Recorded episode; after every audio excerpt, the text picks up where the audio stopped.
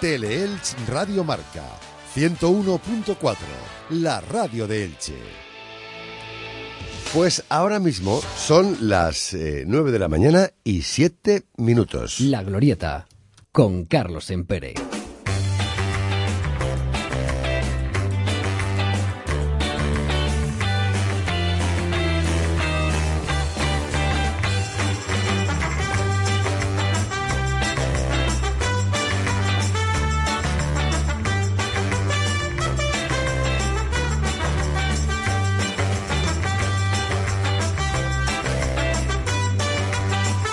¿Cómo están? ¿Cómo lo llevan?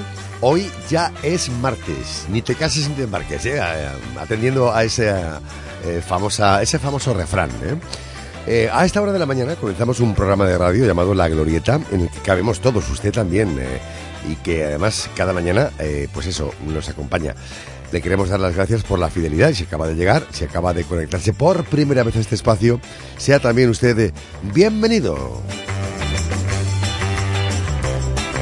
Los martes, eh, que ya, bueno, hemos recuperado el pulso de la normalidad después del periodo vacacional y de, principio de año, de fin de año, em, eh, los martes son tradicionalmente para una tertulia, para una tertulia en la que hablamos de asuntos que tienen que afectar al municipio, una tertulia con políticos. Así que hoy no va a ser menos.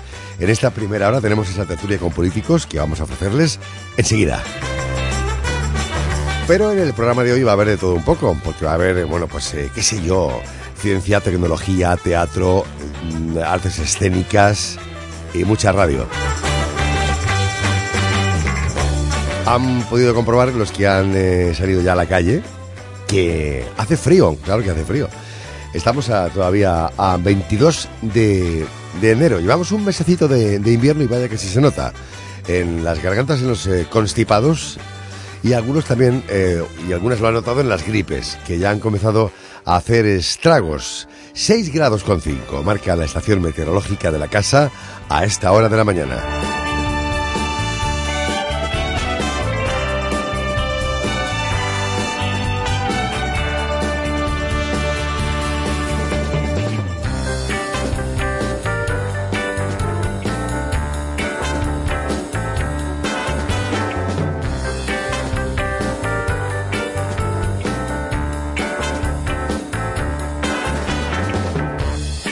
La información va a tomar las riendas del programa en la segunda hora, la ronda informativa, las, a las diez y cuarto.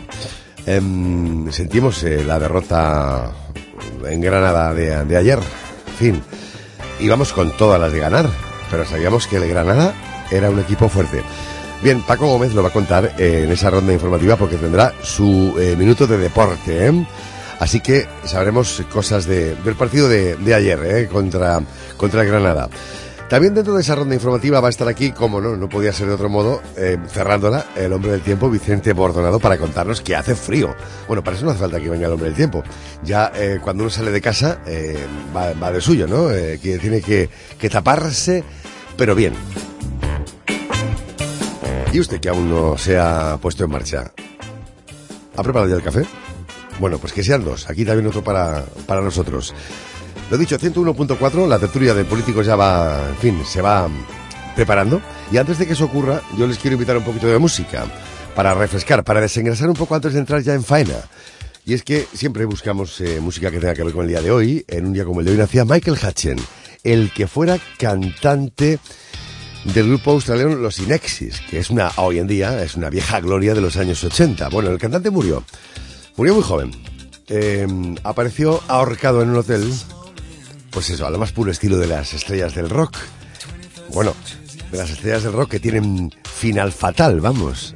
En fin, las investigaciones eh, eh, hacían referencia a una desafortunada práctica sexual. En fin, el caso es que el hombre murió ahorcado en un hotel eh, y todo se fue, como se dice coloquialmente, al carajo. Después de tantos años haciendo música. Irexis, buenos días, comienza la glorieta.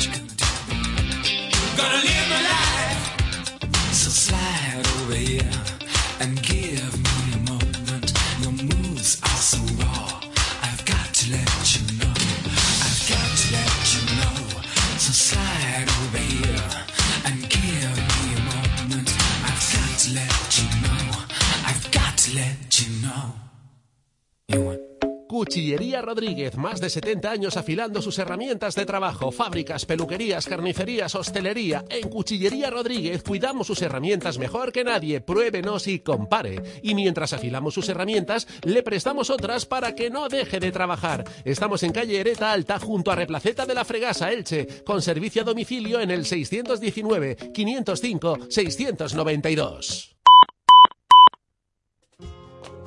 ¿Buscas una empresa de limpieza que te ofrezca resultados inmediatos? Limpiezas Tomás, líderes en resolución de incidencias en la provincia de Alicante. Más de 25 años de experiencia en limpieza de comunidades del Camp d'Elx, sin subrogación de personal. Limpiezas Tomás, calidad y confianza.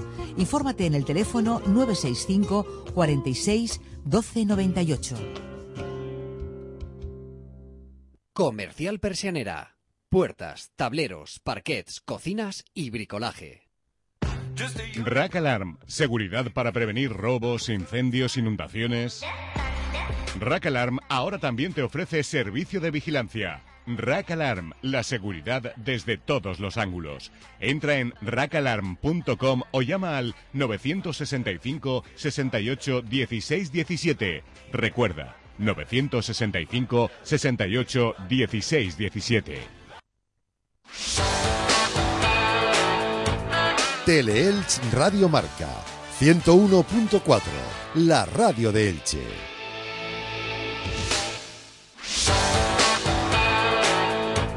Teleelch Radio Marca 101.4, la radio de Elche. Bien, sin más dilación, que comience ya la tertulia. Teleelch Radio Marca. En la glorieta, la tertulia.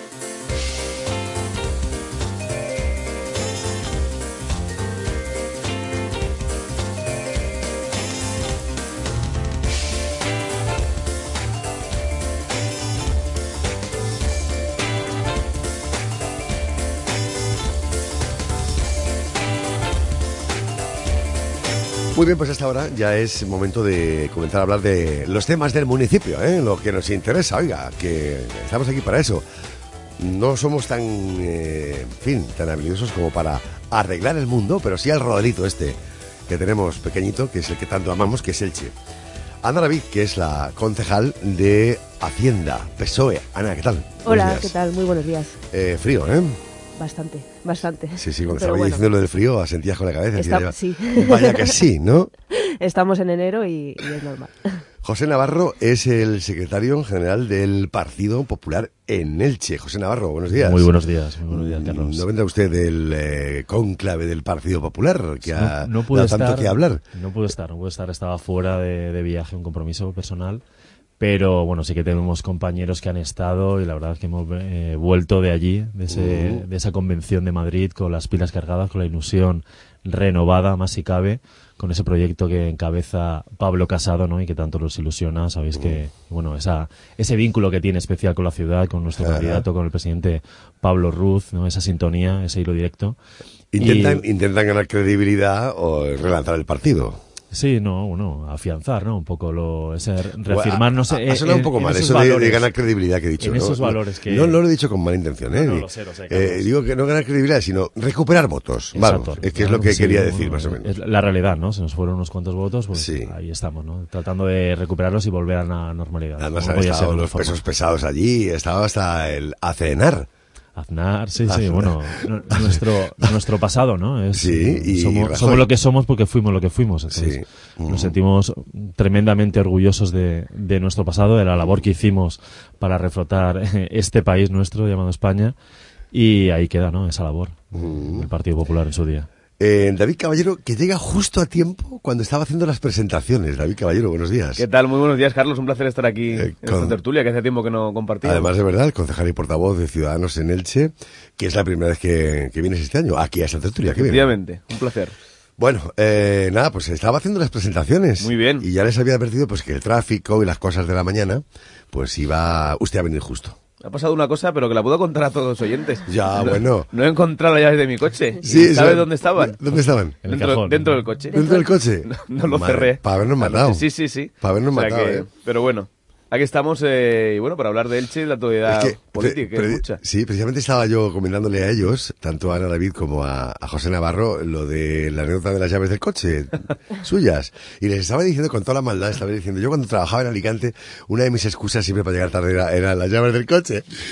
Suena Y- excusa, pero es la, Es la es realidad, sí, cuando uno sí, tiene sí. que, la verdad es que cuando uno tiene que, mm, yo por ejemplo, cuando estoy cantando lo de Alicante, cuando trabaja en otra ciudad, que está cerca, son 20 kilómetros, tienes que coger un coche, un Claro, transporte. El coche siempre era el mayor, la mayor fuente de problemas. Porque es que además cuando llegabas a Alicante al centro no, no, no encuentras aparcamiento fácilmente, tampoco. Aunque fíjate, ahora que me ha pasado, eh, nunca había utilizado esa excusa, pero Mm. Es una buena excusa pa- para, para utilizar. Claro que sí. Bueno, eh, comenzamos esta tertulia, que no debate, que no nos confundamos con que esto es un debate, que no lo es. Es la tertulia del cafelito de la mañana, pero claro, lo hacemos con los políticos. Falta el café encima de la mesa, que he visto que no lo Es han puesto todavía. Hay que, hay, que, hay que pedirlo, hay que pedirlo. ¿eh? Bueno, eh, no sé por qué tema eh, comenzar, porque además eh, vienen ustedes hoy a una tertulia sorpresa, porque no les he pasado temas de los que vamos a tratar. ¿eh? No les he pasado temas. A hablar de lo que propongas, Carlos. Sí, bueno, eh, vamos a ver. Y justo el que quería hablar, eh, no me he imprimido eh, la cuestión, pero me la sé. Me la tengo sabida. Claro que sí. Por ejemplo, hace muy poquitos días conocíamos, eh, conocíamos a través de los medios de comunicación nacionales, ¿eh? Porque eso se dio en toda España, un estudio del INE eh, con datos de la agencia tributaria, eh, los niveles de renta y bueno, pues eh, descubríamos, los algunos ya no lo descubrían, porque más o menos se lo intuían, o en algún momento lo habían mirado, que Elche posee eh, el barrio más pobre de España, el barrio de Carrús, y eso, claro, no nos hace en buena publicidad a nivel nacional, que en fin, que en España sonemos con esa canción, pues, eh, pues no, no, no es nada bueno. En fin, eh, ¿qué tienen ustedes que decir a eso? Porque Ciudadanos además ha puesto de manifiesto esta, esta cuestión hace poquito, ¿no? Leí unas declaraciones precisamente de David Caballero. Sí, bueno, en este caso mi compañera Eva Crisol, Eva Crisol era, sí. que ayer eh, criticó la gestión de PSOE y Compromís eh, en Elche y en Valencia. Venían a rescatar personas, pero se ha visto que la gestión eh, social y la gestión de crear empleo... Ah, mira, sí me lo había, sí me lo había imprimido. Ahí ¿eh? está, ahí está mi compañera. Sí, sí, dice, Ciudadanos acusa al tripartito de culpables de que Elche eh, encabece el ranking de pobreza. Es el titular de, de Elche.es. Bueno, adelante. Sí, hablaba también de la creación de empleo necesaria eh, y las facilidades eh, a los autónomos, eh, por ejemplo, y a los empresarios eh, para eh, que aflore esa economía sumergida, que es cierto que aún tenemos en Elche, pues eh, en tres años y medio no han sido capaces de hacer esa gestión necesaria para que Elche no figurara en ese ranking de la vergüenza, podemos decir. Lo que sí que es cierto es que eh, hay que hacer mucho más. Tenemos que seguir apoyando a los autónomos, a los empresarios, para que esos eh, empleos, que estoy seguro que ni mucho menos es el barrio de Carrús uno de los más pobres de España. ¿No es, ¿No es el más pobre de España? según los datos del INE sí, pero Bueno, ¿y eh, qué le parece? es cierto, digo que Na- es- Nada, nada, nada eh, sospechosos de ser poco rigurosos, porque manejan datos muy claro, fidedignos, claro, ¿no? pero me refiero, me refiero que sabemos eh, que una de las preocupaciones que tenemos los políticos, no solo a nivel local, sino a nivel autonómico nacional, es eh, conseguir que aflore esa economía sumergida. Claro. Que existe. Sí, sí, sí, no, no, Y lógicamente los datos del INE no reflejan Eso es. esa, esa economía. A eso me refiero, que ni mucho menos eh, es el barrio más pobre de España si fueron con- si, si cogemos los datos reales ¿eh? Eh, de, en la mano. Pero lo que sí que es cierto es que se ha echado de menos una política eh, social más activa y se ha echado de menos también unas eh, políticas de eh, favorecer la creación de empleo por parte de PSOE y Compromís. Lo que tenemos que hacer es dos cosas. Eh, como se ha conseguido, y eso sí que es cierto, que tenemos que eh, bueno, eh, hacer una crítica positiva porque Carrús va a recibir eh, bastante inversión con los fondos eh, EDUSI. Los técnicos municipales han trabajado muy duro para que eso se consiguiera, pero sí que tenemos... Pero eh, eso no va, no va a repercutir en crear empleo ni en mejorar la renta de las personas, ¿no? Por supuesto que no, pero bueno, mm, ya se va a invertir en el barrio y seguramente eso va a hacer que eh, se creen más negocios y es donde ahí el ayuntamiento tiene que favorecer con esas políticas activas de empleo que eh, dar esas facilidades a través del programa Elche Emplea, a través del programa eh, Elche Emprende y a través de otros programas sociales para conseguir que esos datos se reviertan en el próximo informe del INE. Bueno, eh, toma la palabra Ana David por, eh, en fin, por alusiones al tripartito. Sí, bueno, yo creo que eh, en primer lugar coincido con, con lo que decías, Carlos, al principio de que, de que evidentemente no es bueno que, que Elche salga eh, a nivel nacional eh, pues en, en las noticias como, como bueno pues la ciudad en la que está situado el, el barrio más, más pobre de, de y tampoco creo ¿no? que sea de ahora esto de la pobre- que sea el más pobre, ¿no? Eh, yo creo que hay que ir, eh, pues hay que hacer un diagnóstico, hay que ver, hay que ver las causas. Yo creo que influyen muchos factores, influye sin ninguna duda, eh, pues la larga crisis económica por la que ha atravesado toda España y también y también nuestra ciudad. Y el barrio de Carrús es un barrio en el que se concentra, pues eh, población, eh, mucha población envejecida con pensiones mínimas. Se concentran también rentas bajas y se concentra también eh, un alto nivel de, de desempleo. ¿no? Yo creo que, que esto es algo que, que a todos nos debe, nos debe de hacer y nos ha hecho, de hecho, eh, pensar y, profundizar en, en las causas y yo creo que que bueno que no es algo de, de ahora yo creo que echar la culpa a PSOE y Compromís pues de, de esta situación. Lo que pasa es que yo creo que es como son los que un poco eh, una visión cor- cortoplacista sobre todo teniendo en cuenta que creo que estos datos mm, son si no me equivoco de la renta de 2016 por lo tanto eh, bueno pues por esa misma con ese mismo razonamiento, razonamiento pues podríamos echarle la culpa a otros no yo creo que tenemos que ver lo que estamos haciendo lo que hemos hecho y lo que vamos a hacer.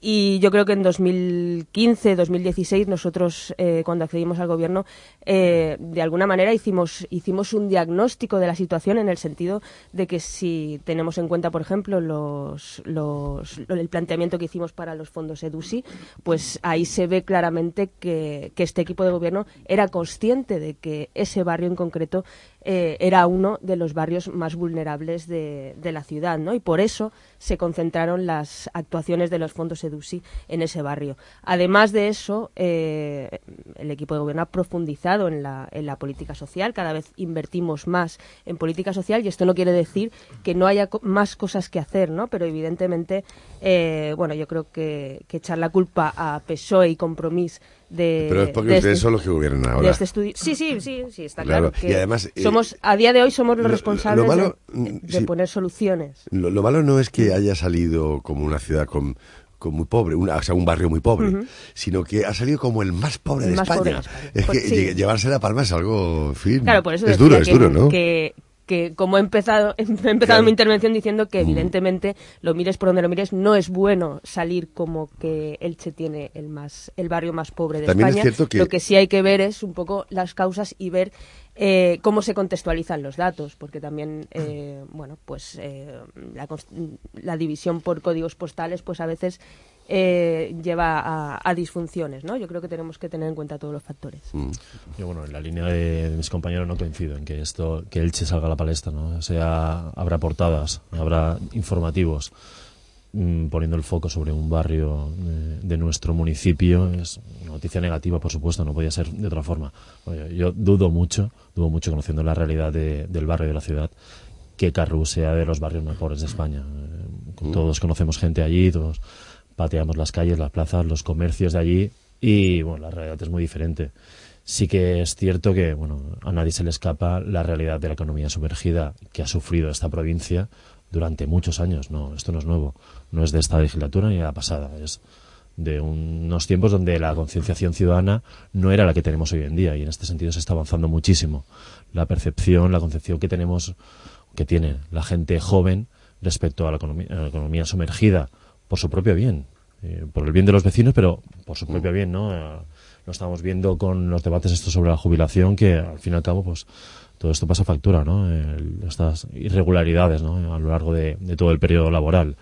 Yo creo que en ese sentido se ha avanzado muchísimo en cuanto a la economía sumergida se refiere. Pero no se ha erradicado, ¿no? No se ha erradicado, esto no, no es cuestión de erradicarlo de, de la noche a la mañana, pero bueno, sí que es cierto, ¿no? Eh, un poco contestando a, a Ana que, que, bueno, el equipo de gobierno actual lleva ya, va a agotar la legislatura, entonces parte de responsabilidad sí que tiene, ¿no? Con toda la tranquilidad del mundo, pero se puede decir alto y claro, eh, son los que están gobernando, entonces deben asumir su parte de responsabilidad de Y una zona de una zona en la que en lo que va de legislatura se ha invertido muy poco, muy, muy poco por no decir nada. Entonces, bueno, se pretenden, ahora se nos ha presentado un plan de inversión en el barrio, pues bueno, parece que va a quedar en, en esto, ¿no? En un plan con una serie de epígrafes, pero que ya veremos cuándo se ejecutan o ya veremos cuándo se convierten en realidad.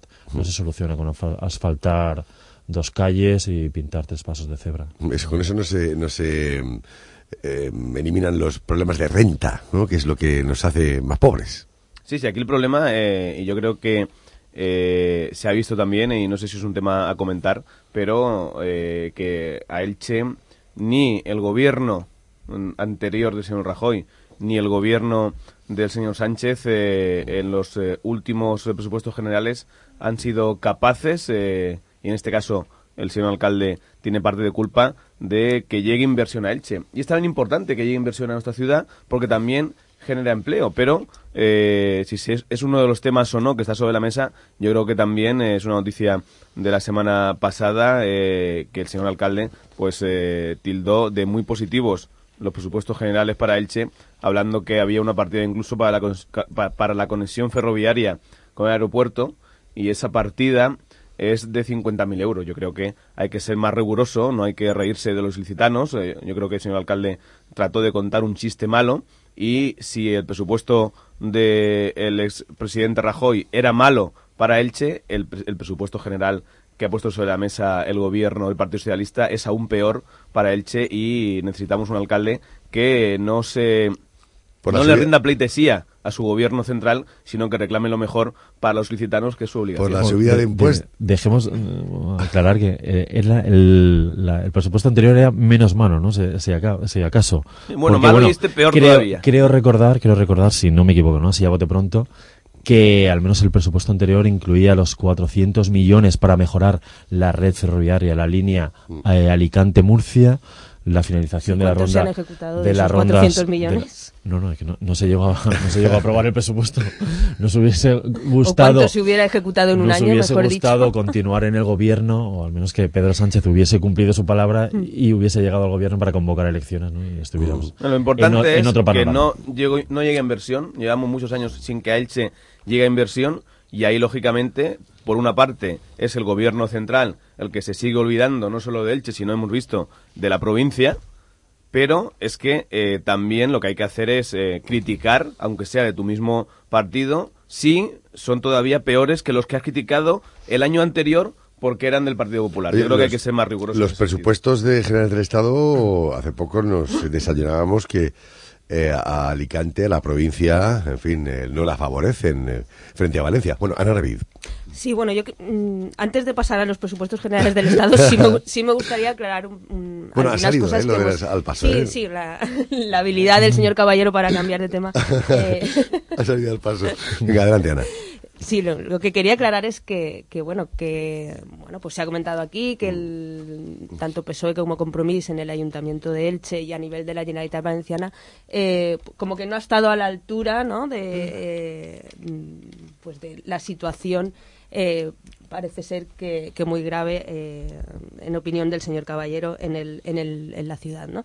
Yo creo que eh, tenemos que tenemos que recordar que la ciudad de Elche ha sido la ciudad que más eh, que más dinero de la Generalitat Valenciana ha recibido para planes de empleo. Es decir, eh, al final las- la situación de, la, de, las bajas- de las rentas bajas o del paro en el, en el barrio de Carrús y en la ciudad de Elche sí que ha sido eh, atendida tanto por el ayuntamiento como por la Generalitat Valenciana. Yo creo que esto es un dato a destacar porque es que parece que no se haya hecho nada y se han invertido millones de euros, millones de euros en talleres de empleo y en programas formativos para parados de larga duración, para mujeres y para jóvenes desempleados. Yo creo que eso eh, hay que hay que resaltarlo y por otro lado las políticas sociales del Ayuntamiento de Elche también han ido enfocadas a, a resolver estos problemas y a, paliar la situación en la que en la que quedó la, en la que quedaron los ilicitanos e ilicitanas durante durante la crisis, ¿no? Yo creo que esto es importante. En cuanto a la inversión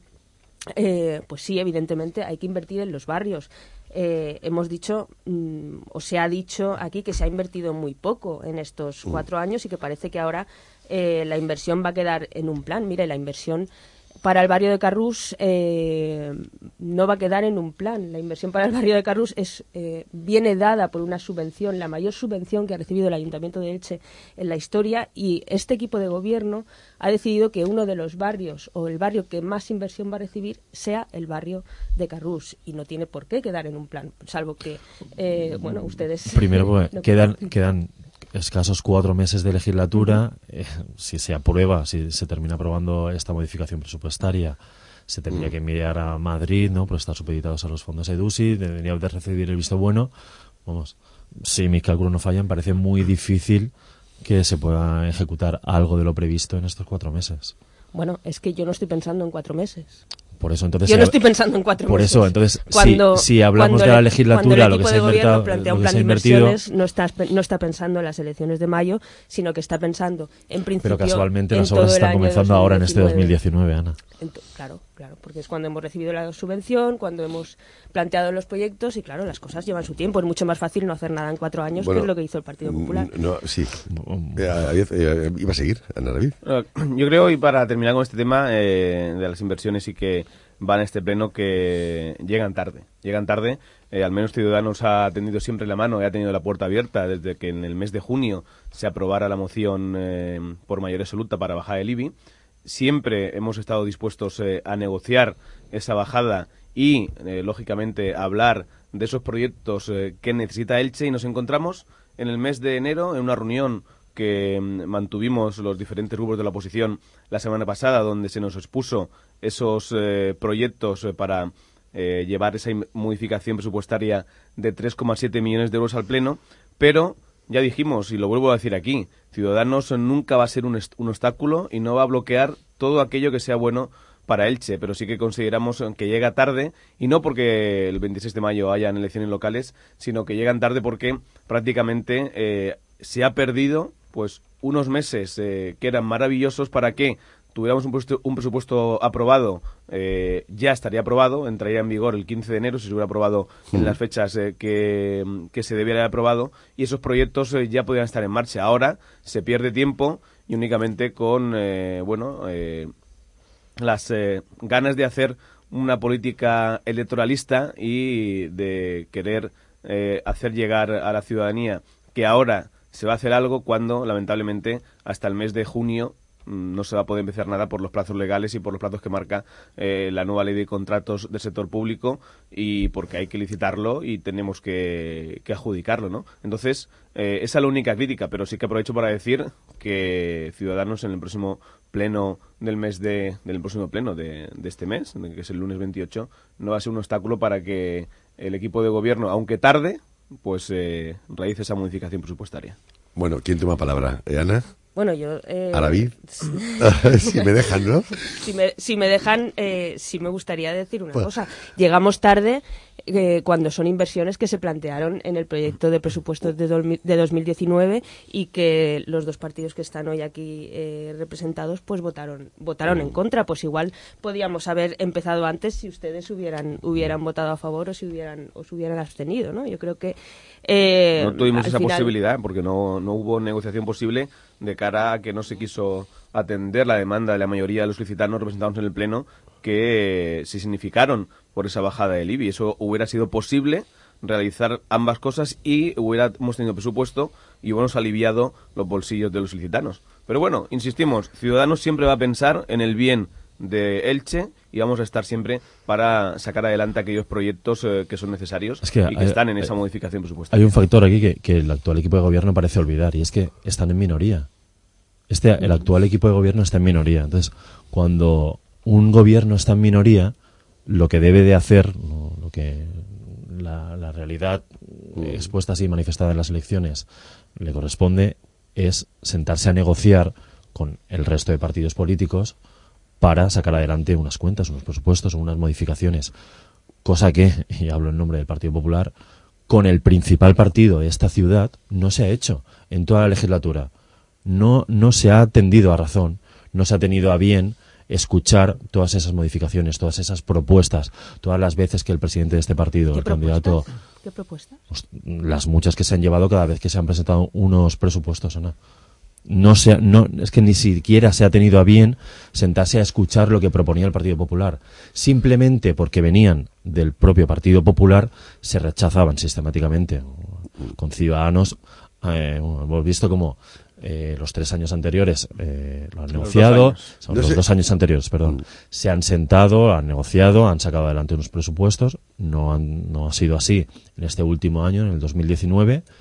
Y con el Partido Popular, que recuerdo, es el partido más votado de esta ciudad, no han tenido a bien ni siquiera atender a las cientos de llamadas, a cientos de solicitudes de reuniones que, los presupuestos. que el portavoz Pablo Ruz le ha solicitado al alcalde de la ciudad. Eh, Ana David, que Bien, les, acus- les acusan de, de, de falta, de, de escasa disponibilidad para, para, en fin, para discutir. Para, Bien, vamos a ver. Eh, la capacidad de diálogo de, de este equipo de gobierno y mucho menos a la hora de elaborar los presupuestos municipales, yo creo que está fuera de toda duda. ¿Por ¿Cuántas qué? veces ¿Por qué? se ha sentado el Partido Socialista o compromiso con el Partido Popular para hablar de presupuestos? Si me dejas, si me dejas terminar, eh, explico un poquito cuál ha sido, cuál ha sido la dinámica. Y nosotros lo que hemos hecho es eh, recibir todas las propuestas de todos los grupos que han tenido a bien eh, hacer propuestas para los presupuestos municipales.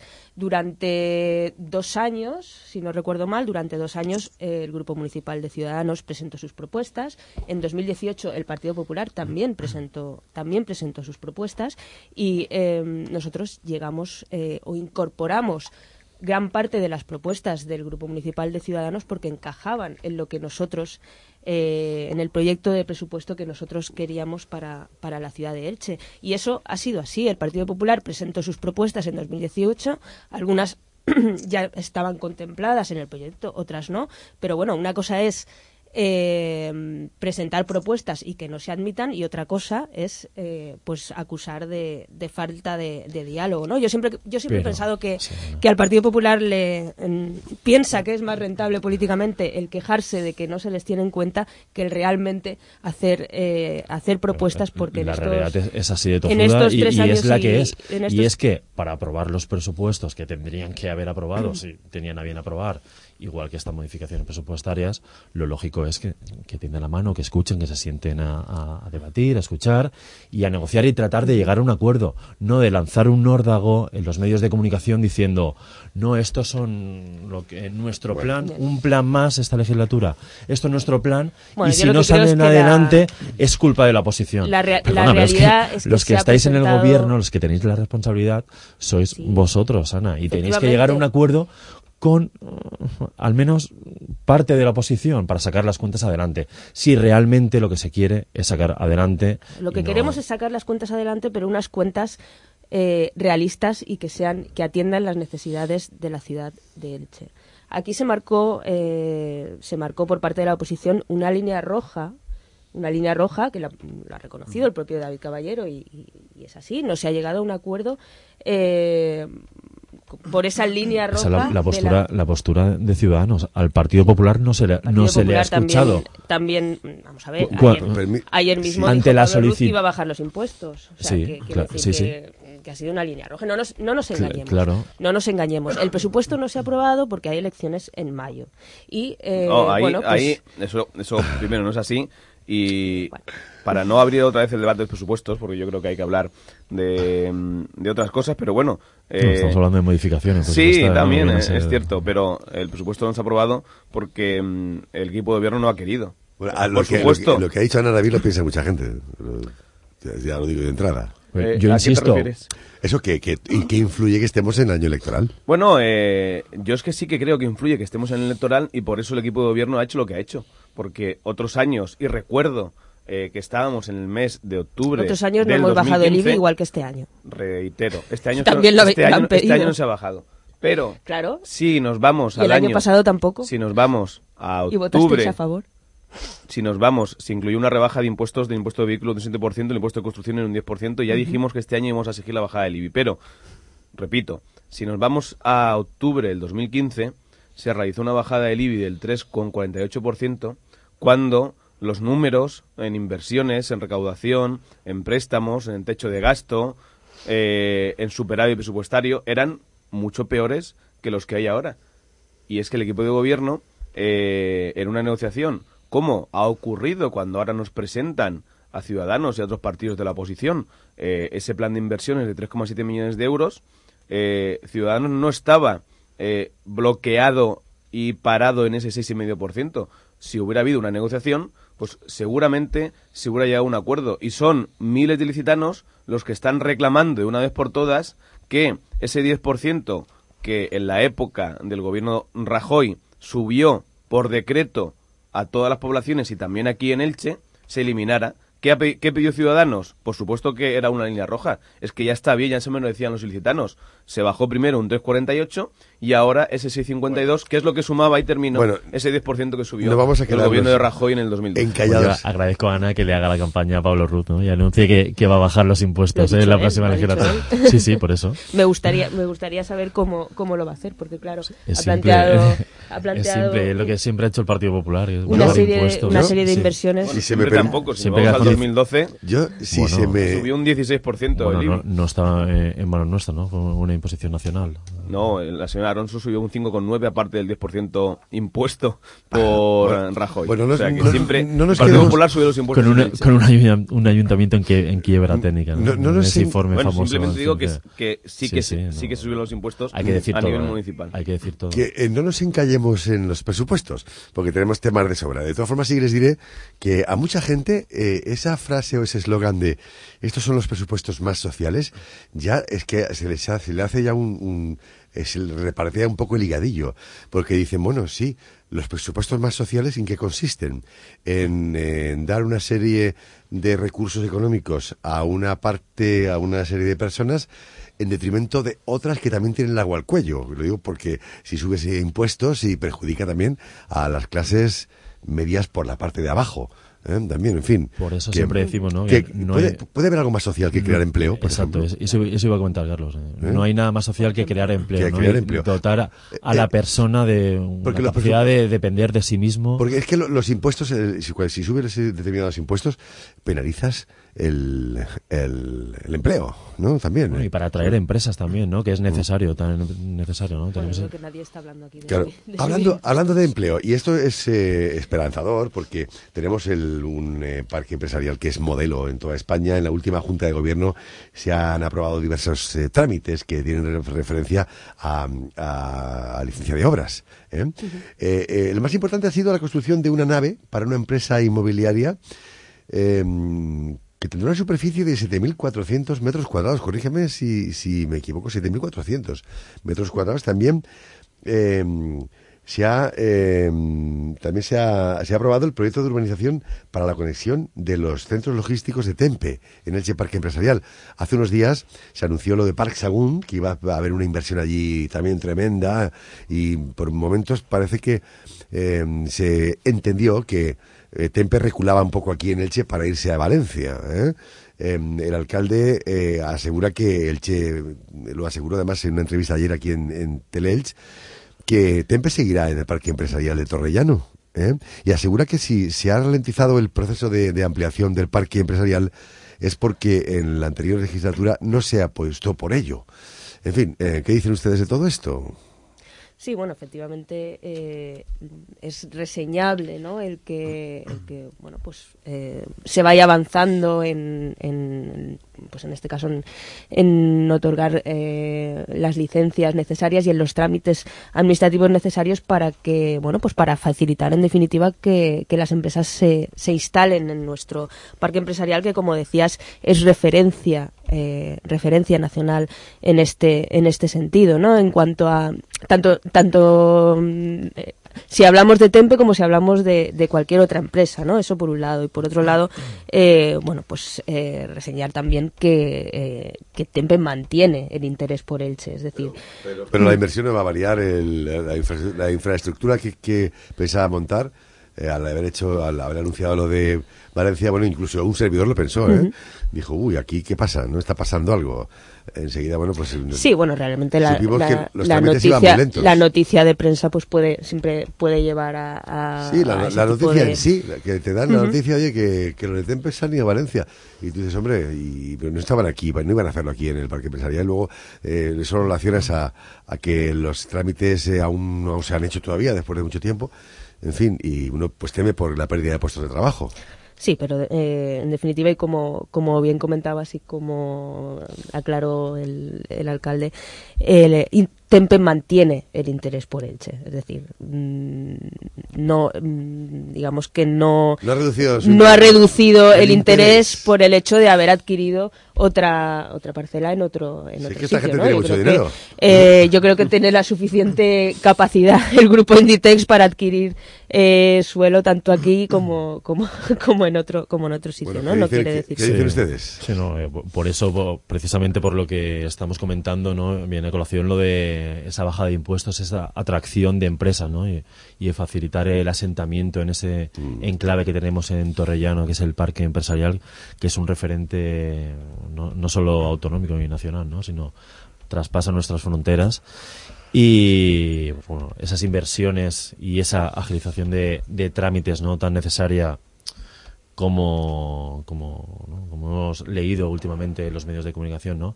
para no espantar a empresas como nos ha ocurrido a la legislatura, ¿no? Importantes empresas que se han marchado lamentablemente de nuestro municipio con lo que ello conlleva, ¿no? No es beneficiar al empresario de turno ni a, ni a una determinada marca, sino es todos los empleos que, que esas determinadas empresas con- conllevan, ¿no? Entonces, pues, bueno, pedir ¿no? que, que la medida lo posible el ayuntamiento trabaje para, para agilizar todos los trámites que sean necesarios y que las empresas que están ya sentadas pues, tengan fácil ¿no? y crear planes de transporte ¿no? y de infraestructuras también que son demandadas por los propios trabajadores y empresarios de allí del parque empresarial y bueno, que se siga trabajando ¿no? y que siga siendo uno de nuestros referentes Y a, otro de y nuestros a ver si baja el paro en Elche, que tenemos un paro estructural que, bueno, pues eh, no es deseable, ¿no? Con- siempre con 25.000 personas, ¿son?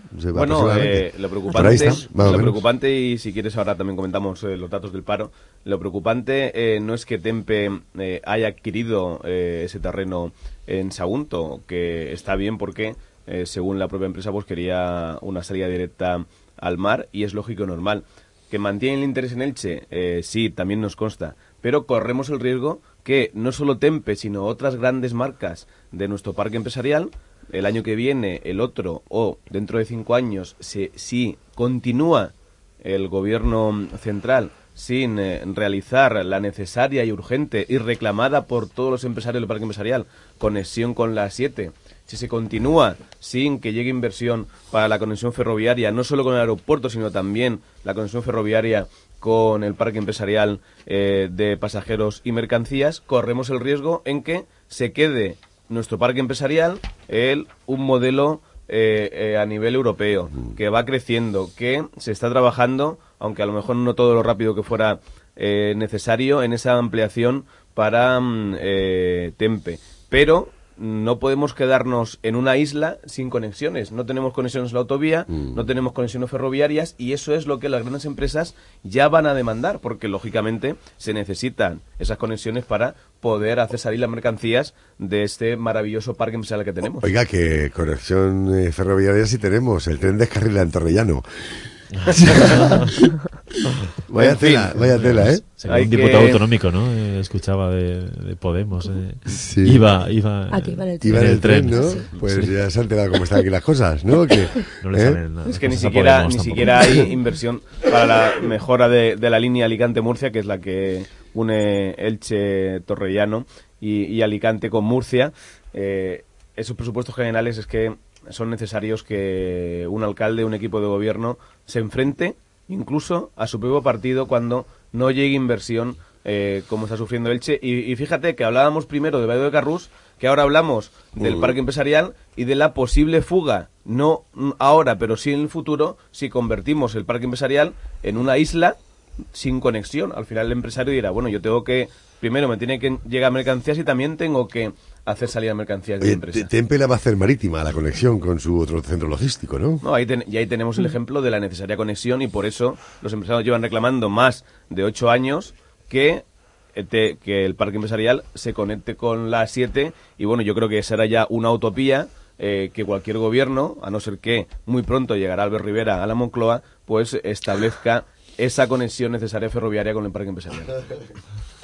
Qué optimista. Eh. Hombre, si uno no es optimista, Eh, la vida pues no... pre- prepárese. David Caballero, porque a lo mejor en, eh, distintos, eh, no solamente a nivel nacional, sino en distintas comunidades autónomas, se reedita el pacto, eh, un pacto similar al de Andalucía. ¿eh? Lo Bueno, digo porque significará que estaremos en, los digo gobiernos que ustedes eh, Y habrá un gobierno que apostará entenderse- por- por las que por con el Partido empresas. Popular y con Vox. Eh, no sé si va a añadir algo, Ana. Yo iba, Eso significará también que el Partido Popular vuelve a re- a recuperar autonomías ¿no? y ayuntamientos. Bueno, lo de Andalucía ha sido histórico, desde luego. Bueno, eh, lo digo porque después de 40 años de, de socialismo, pues era muchos necesario, años. ¿no? Era necesario. muchos años. Eh, yo ya me quedan, mira, fíjense, cinco minutos para que sean las 10, para terminar la tertulia. Yo quería mm, hacer un apunte de una noticia curiosa. De esas como eh, hay, hay una parte de empresa que se dice noticias del mundo, ¿eh? Y siempre salen noticias curiosas, ¿no? Pues yo qué sé, un elefante que tiene la trompa de color verde, cosas de estas, ¿no? Una rana con- preparado para comentar este tipo de cosas. una rana con pelo, cosas de Carlos no. siempre tiene alguna así. Sí. No, no habéis, no habéis visto ese. Me gusta no, esta tertulia sorpresa, Carlos. noticias Sí. del mundo. Bien, oye, y por cierto, ahora que habla David Caballero, ahora nos explicará la propuesta de, de ah, hacer una normativa para el patinete. Por supuesto. Para los patinetes. Bueno, em, leo el titular. Vecinos del Altet crean un nuevo partido que aboga por la independencia. ¿eh? Concurrirá, concurrirá a las elecciones municipales del próximo mes de mayo en Elche, por si fuéramos pocos, para ir la abuela. Eh, bueno, ahí lo dejo. eh, Bueno, yo, yo quiero decir que eh, la democracia eh, es sana eh, y, lógicamente, eh, cualquier eh, nuevo partido que quiera y que forme eh, una, una nueva formación política y no solo creo que ha sido Sí, pero miren, Cataluña cómo se está, si no, está yendo, si no ¿eh? creo que también esta broma, ¿eh? hay otro nuevo partido localista que, que se ha presentado. Eh, ahora bien, respeto, por supuesto, a que se presenten las elecciones, a que lleven su programa que apuestan por la independencia del Alten, pero por supuesto en Ciudadanos siempre se van a encontrar eh, una línea roja enorme a la hora de querer la independencia del Alten. Pero es que las carga el diablo, ¿eh? Fíjese que en Cataluña Bueno. hace 10 años nadie estaba hablando de ni del 155 ni de nada de nada. Ciudadano ¿eh? va a estar siempre dispuesto a dialogar, a que llegue más inversión, que es cierto que no ha llegado en los últimos 12 años a las eh, pedanías, a sentarse con los vecinos del Altet y con cualquier formación eh, ya o tenga o no representación municipal para hablar de las necesidades, en este caso, eh, de inversión en el Alten, pero por supuesto nunca vamos a mm, sentarnos a negociar para hablar de la independencia del Alten. Bueno, Yo creo que esto, ¿no? El resurgimiento de este tipo de, de partidos, ¿no? Pone de manifiesto eh, el fracaso de, de- del ayuntamiento en cuanto a inversiones en, en nuestras pedanías, ¿no? Eh, vienen reclamando durante muchos años núcleos urbanos como eh, el Altet, como Torrellano, como Arenales, Bueno, como La Marina, que son precisamente las, estos días están asfaltando las, las calles allí en el grandes- Altet, ¿no? Casualmente, de- Casualmente. de tres meses eh, de- para las elecciones. Pero bueno, como decía, no están reclamando algo que es totalmente justo y que están en su derecho, como son más inversión en estos núcleos que Bueno, estado lo que desa- reclamando es la, desatendidos. es la independencia, ¿eh? Bueno, yo creo que ese, ese es el, el Es gran otra cosa distinta. Pero yo creo que todo se podría solucionar eh, si hubiese estado bien atendidas y se sintiesen parte de la ciudad como, como realmente son, ¿no? Eh, Muchas veces decimos, que- ¿no? Y lo comenta una compañera nuestra, como Manoli, y dice, Elche y las pedanías, ¿no? Elche con sus pedanías, pues son parte, Bueno, parte también del municipio, ¿no? Entonces, falta atención, falta diálogo, falta eh, eh, realizar infraestructuras en estos núcleos, también en las más rurales. Es difícil, pero bueno, no piden nada que no merezcan. Ana. Bueno, yo creo que obviamente y desde el, el más absoluto respeto, ¿no? A cualquier, bueno, pues a cualquier ciudadano o ciudadana que decida, pues fundar un, un partido político y reivindicar lo que, desde él lo que lo que considere oportuno, ¿no? Eso es eh, la democracia. Faltaría faltaría más, ¿no? Sí, lo que sí, pasa sí. es que eh, bueno se, se aprovecha eso mm, no por ellos sino sino aquí en esta en esta mesa pues para para decir cosas que, que llaman la atención no en primer lugar como bien ha dicho José, este, este mm, movimiento no es nuevo, en el sentido de que llevan, eh, llevan muchos años. En el y, 95, ¿no? También Sí, lo los años 90, no, no recuerdo Mm. no sé exactamente el, el año, pero sí que eh, surgió pues un, un movimiento similar, ¿no? Yo creo que eh, el Ayuntamiento de Elche debe ser sensible y es sensible a pues a la, a la diversidad de, la ciudad, ¿no? A que a que Elche no es solo la ciudad, sino que lo es es también eh, pues el- tanto el casco urbano como las pedanías y yo creo que, que el equipo de gobierno creo sinceramente que ha hecho un esfuerzo en, en ese sentido en, en, bueno pues en, en llevar en tratar de, de, tra- de tratar valga la redundancia por igual a los ilicitanos que viven en la ciudad y a los ilicitanos que, que viven en las pedanías. En- eh, en concreto en la, en la pedanía del Altet, pues eh, incluso con, con, pues con partidas presupuestarias que recibieron eh, eh, el apoyo del Grupo Municipal de Ciudadanos, pues se ha realizado un plan de pedanías que, que bueno, que ha sido, que ha resultado bastante, bastante positivo, ¿no? Aquí te- tenemos que pensar, pues que, que tanto la ciudad como las pedanías tienen tienen muchas carencias a nivel de bueno pues de, de mantenimiento o han tenido muchas carencias eh, acumuladas durante varios años en,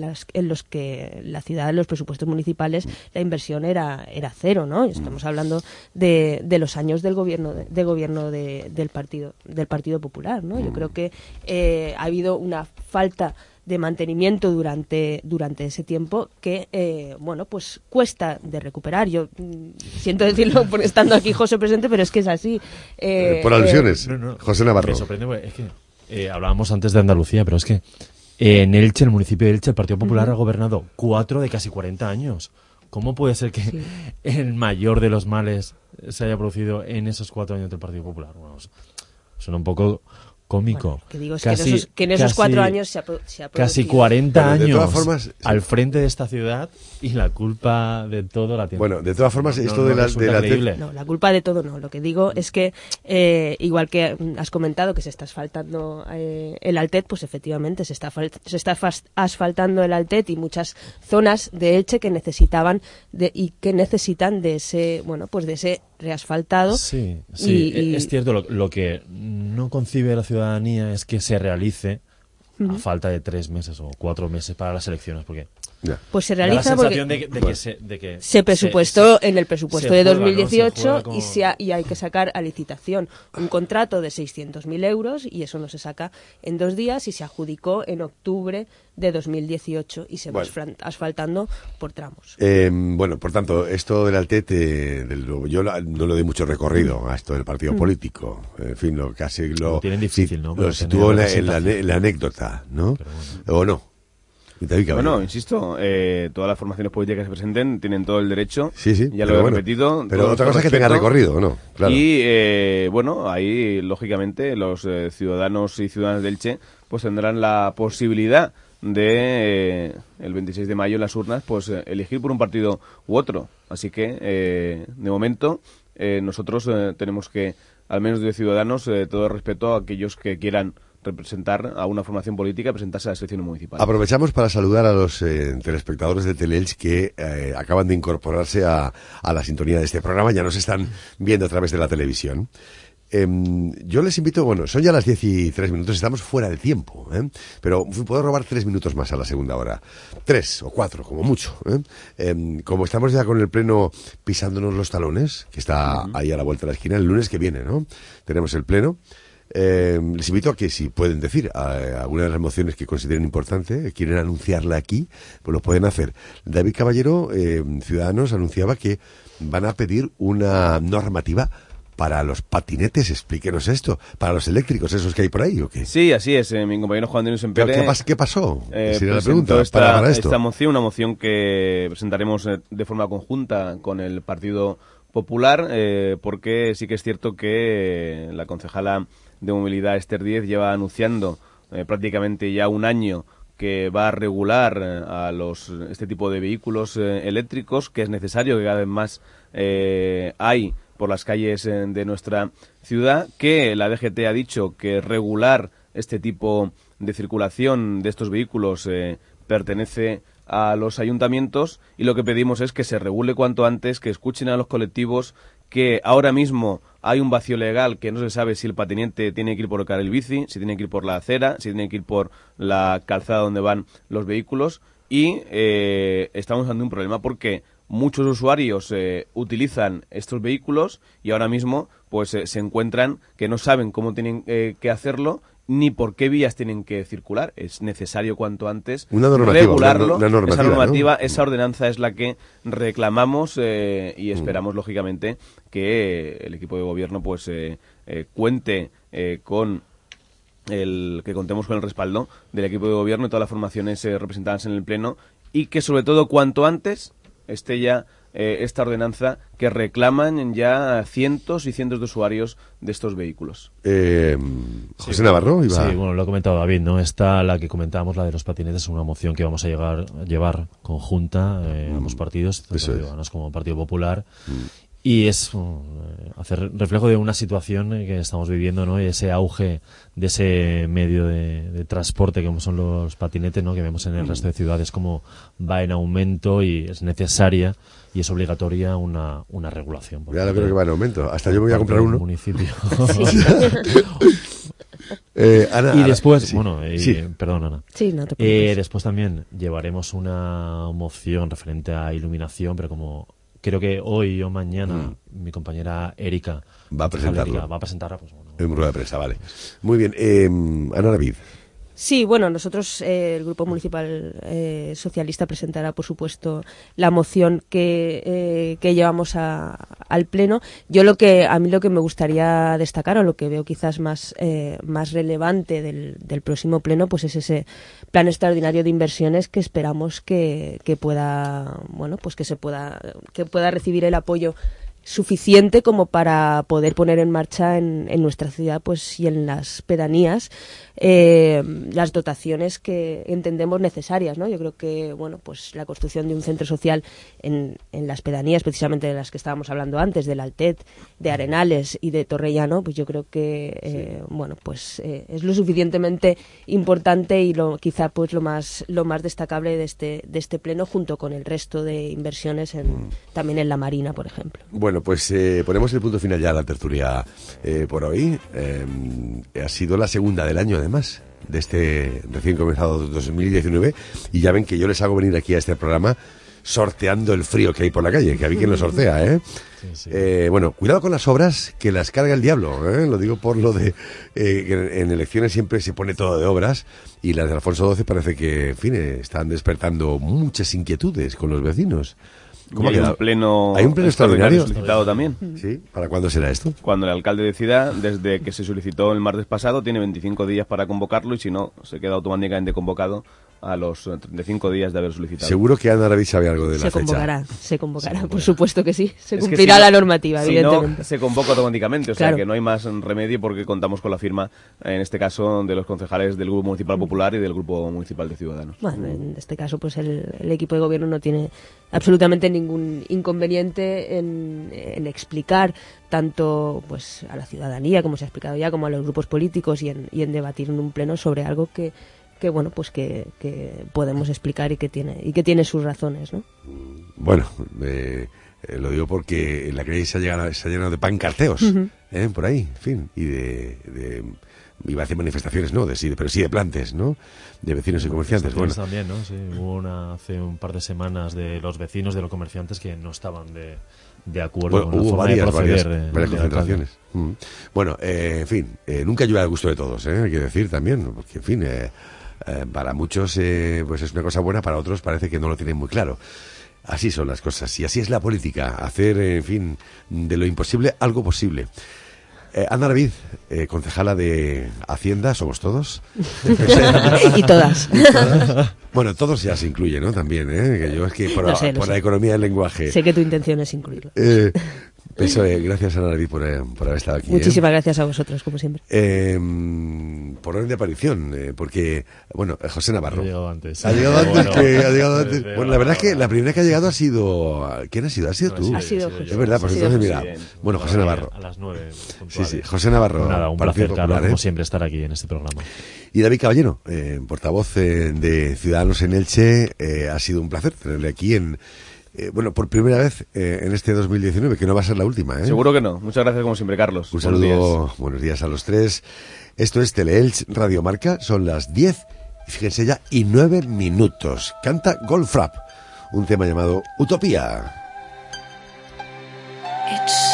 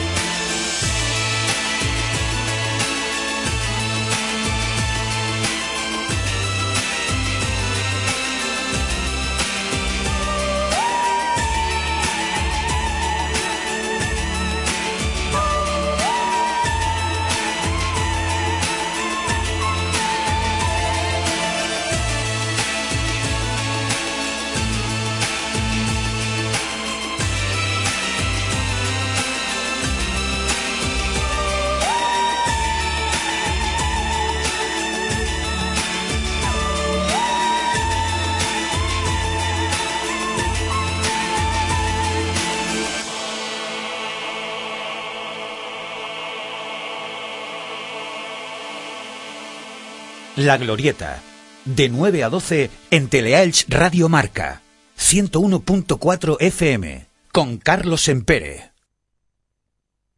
Cualquier sofá, comodidad y estilo tienen que ir de la mano.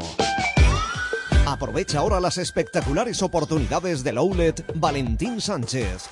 Gran liquidación de sofás y sillones de las primeras marcas con hasta el 70% de descuento. Outlet Valentín Sánchez, en carretera Elche Crevillente junto Moraval. Primeras jornadas Elche Educando en Solidaridad y Derechos Humanos, del 25 al 27 de enero en el Centre de Congresos Ciutat d'Elche. Durante estas jornadas, Elche se convierte en la capital de la solidaridad, la integración y la diversidad. El mejor de los futuros solo será posible si contamos contigo. ¿Se desgastan los neumáticos de tu coche de forma irregular?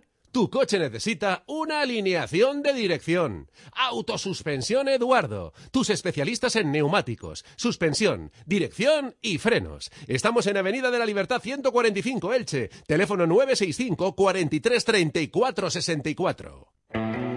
Pilsen Restauración, la mejor gastronomía mediterránea en un espacio cálido y acogedor. Grupo Pilsen Restauración también te ofrece un servicio personalizado de catering, donde tú eliges todos los detalles para que tu evento sea algo único y memorable. Pilsen Restauración, ven a conocernos en calle Benito Pérez Galdós 74, en Elche. Hey Carlos, ¿cómo han ido tus propósitos de este año? Genial, me he tirado en paracaídas, he viajado a China y me he sacado el carnet de conducir. ¿Y lo de ponerte en forma? Eso... Para eso aún estás a tiempo. Vente a Holiday Inn. 3.000 metros cuadrados de fitness. Impresionante zona de cardio y peso libre. Todas nuestras clases dirigidas por monitores. Tu gimnasio premium en la carretera de Crevillent, junto a la Llum. El éxito de estar en forma. En 60 años la ciudad ha cambiado. Los coches han cambiado. Las personas hemos cambiado. Talleres Juan Agullo, 60 años a tu lado. 60 años dándote el mejor servicio. Por eso ahora en Polígono Carrús, Juan Agulló chapa y pintura. Y mecánica de vehículos industriales para que tu empresa no se pare. En enero, regalo de cambio de aceite por reparar tu vehículo de chapa y pintura. Y tranquilo, trabajamos con todas las aseguradoras. En estos momentos son las 10 de la mañana y 15 minutos. Y como saben, en la segunda hora la información toma las riendas. Arrancamos con la ronda informativa. Lo hacen los compañeros de la redacción. Iciar Martínez, buenos días. Buenos días, ¿cómo estamos? Eh, aquí estamos en ya un martes, día 22, que ha sido bastante frío hasta ahora. La mañana. eso es. la mañana hacía un frío tremendo. Eso es, además se espera que toda la semana Mm. sea similar. Bueno, nos lo contará mejor Vicente Bordonado. Es, de pero de momento vamos a hablar de noticias y es que el conseller de Economía y Comercio ha presentado al patronato de IFA los presupuestos de este año. Ha hecho un balance positivo de los dos últimos años de la institución ferial por el incremento de certámenes y ha destacado la inversión del gobierno valenciano para garantizar el mantenimiento y la mejora de infraestructuras. En febrero comenzará la comisión de investigación de la gestión anterior que dejó una deuda de 70 millones de euros y que ha, su- ha asumido la Consellería. Ayer se reunió el comité de dirección y el patronato de IFA y el conseller ha destacado la revitalización que ha experimentado la institución ferial y ha agradecido a los actuales gestores su trabajo por el incremento de la actividad ferial. Además, los presupuestos de 2019 presentan por primera vez un resultado de negocio positivo eh, de 11.000 euros y un beneficio bruto de medio millón de euros. Y el conseller ha destacado las aportaciones del gobierno valenciano para garantizar el mantenimiento de las infraestructuras, como el medio millón de euros que se han destinado para arreglar el sistema eléctrico de sus pabellones y los 200.000 para la dinamización y actividad en el recinto ferial. Sobre la urbanización del entorno de IFA, el conseller ha señalado que siguen trabajando con el SEPES, en entidad dirigida por el socialista ilicitano Alejandro Soler, para acabar con esta actuación urbanística. Escuchamos a Rafa Climent, conseller de la Generalitat. Eh, no fa massa temps vam tindre uns primers contactes en CEPES, eh, que porta eh, Alejandro Soler, i sí que n'hi havia una disposició clara per part de CEPES de treballar conjuntament per veure si acabàvem la urbanització, podíem tindre aquestes parcel·les que després eh, teníem que comercialitzar i veure eh, cap a on eh, les dirigíem les mateixes, però en aquests moments estem treballant eh, però encara no podem dir eh, res concret al respecte de les mateixes. Però la idea és això, és acabar d'urbanitzar-lo i seguir dinamitzant eh, tot l'entorn de- d'IFA. En febrero será cuando comience la, la comisión de investigación de las cuentas de IFA y el conseller espera que cuanto antes se aclare lo ocurrido con la gestión anterior y se asuman responsabilidades.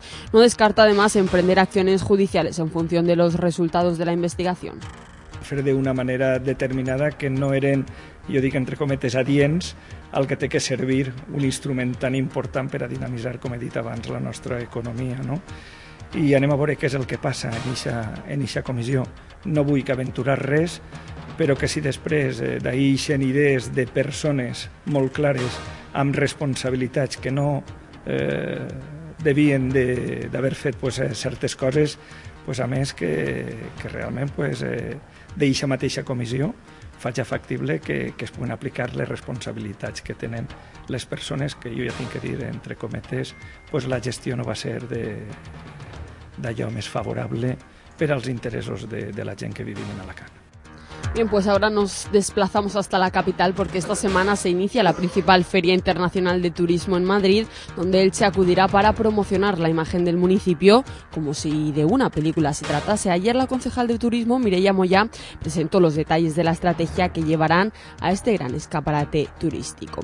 La campaña promocional del eh, municipio de Fitur llevará por lema Vive un destino de película en Elche y se colocarán carteles y vídeos en los trenes y andenes del metro madrileño en los pabellones de IFEMA y esta campaña contempla el reparto gratuito además de palomitas. Un reparto que tras Fi- Fitur se traerá a los cines Odeón. Escuchamos a la concejal de Turismo Moya.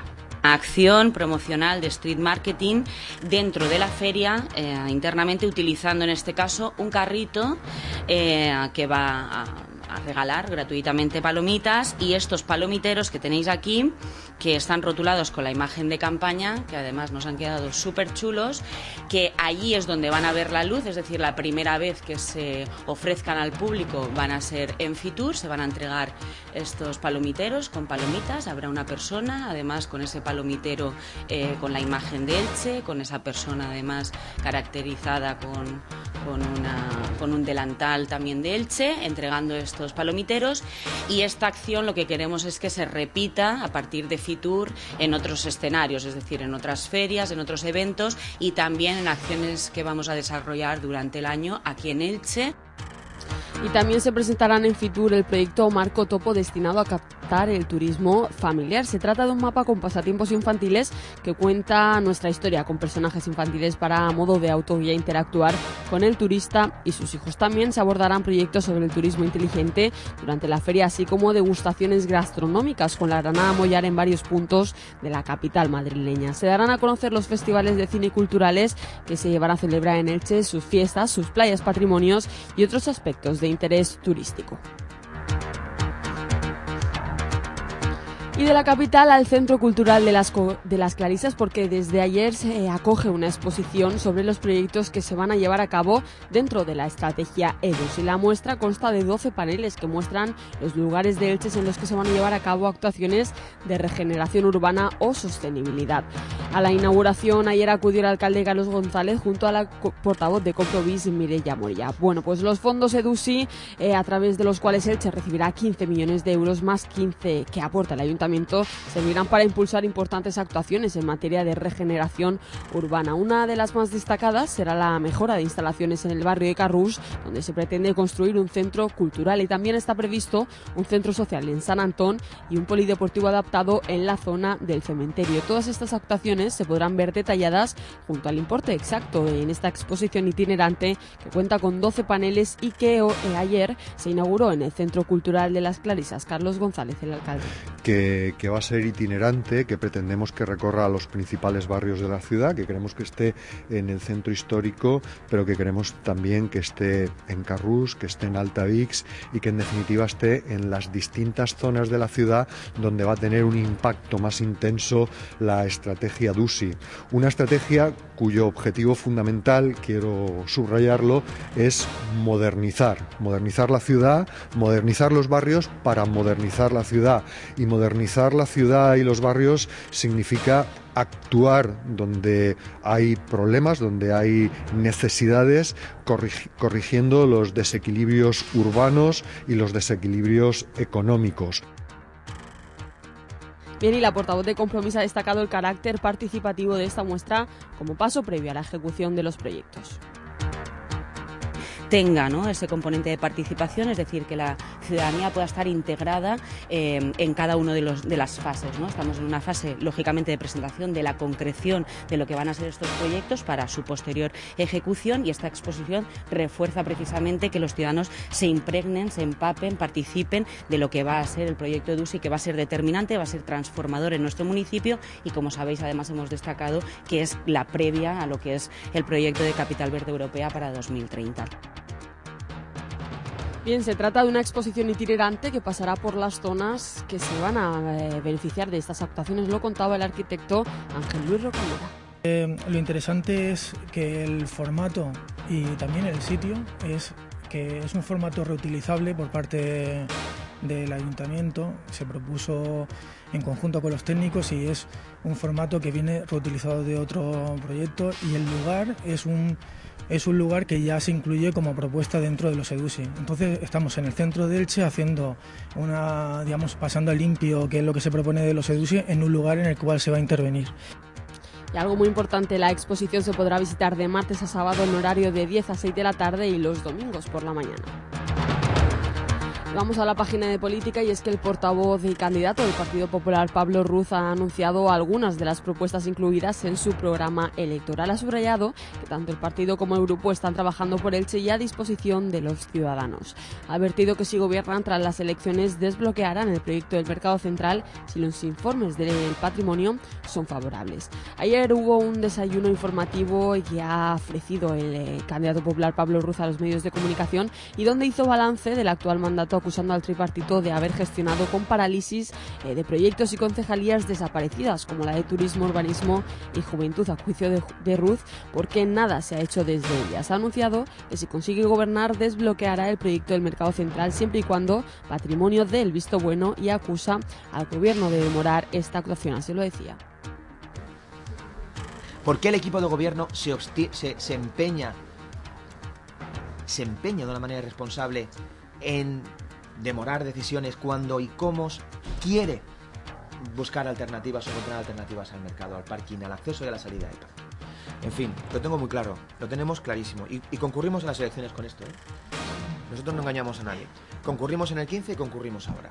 El mercado se hará si los informes de patrimonio de Consellería son favorables. Su propuesta electoral ha destacado rehabilitar la Casa de los Maestros ubicado en Reina Victoria frente al Colegio de la Asunción, que es un edificio municipal y quedan algunos eh, vecinos.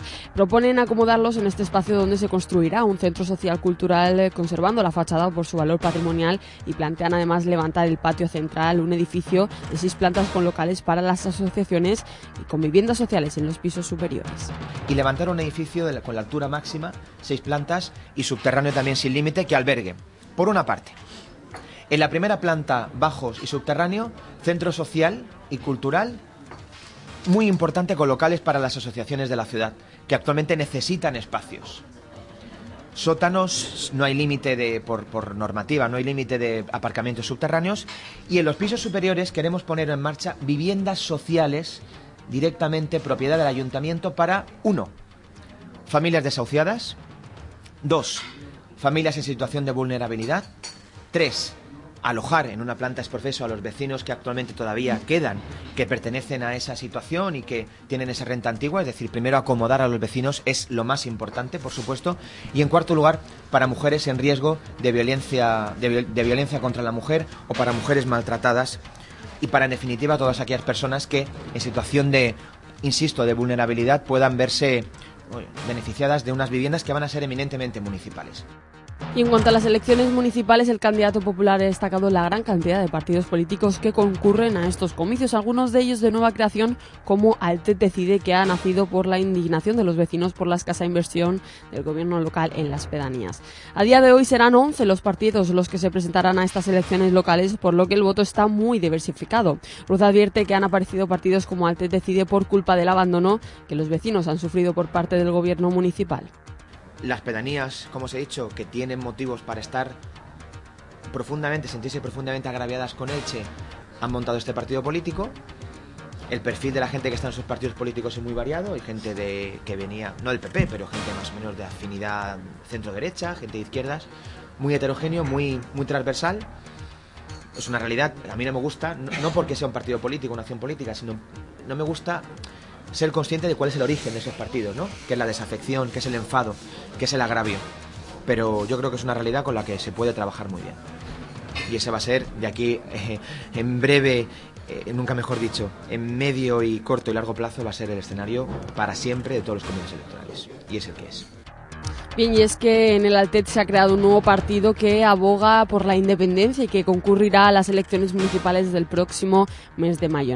El pasado viernes por la tarde se presentó el partido El Altet Decide, liderado por el anterior pedáneo Ángel eh, Jesús Soler, quien dimitió tras las presiones del alcalde por estar a favor de la segregación de la pedanía. Este partido nace con el objetivo de descentralizar la toma de decisiones acerca de los problemas que afectan al municipio y en concreto a la pedanía. Su líder Ángel Jesús Soler señaló durante el acto de presentación el partido tiene una clara orientación localista en el que prima el nombre del Altet frente al olvido y al histórico abandono que sufre esta pedanía. Afirmó que todas las corrientes tienen cabida y reclaman que las inversiones lleguen igual para todos y quieren ser la voz que el Altet no ha tenido y no engañar a realizar falsas promesas como ha hecho asegura el equipo de gobierno con los vecinos. Advierte que trabajarán por la independencia como única solución al olvido y al abandono. Porque dentro del proceso judicial Bien, y siguen apareciendo más partidos políticos y es que el sábado por la tarde se presentará en el casino la candidatura Poble Ilícita que concurrirá a las elecciones municipales. Se trata de una formación política de ámbito autonómico integrada en Poble Democratic. La ilicitana Elena Vera es el líder en Elche y como coordinadora municipal explicará junto al candidato autonómico y al presidente autonómico el programa electoral y su proyecto sociopolítico.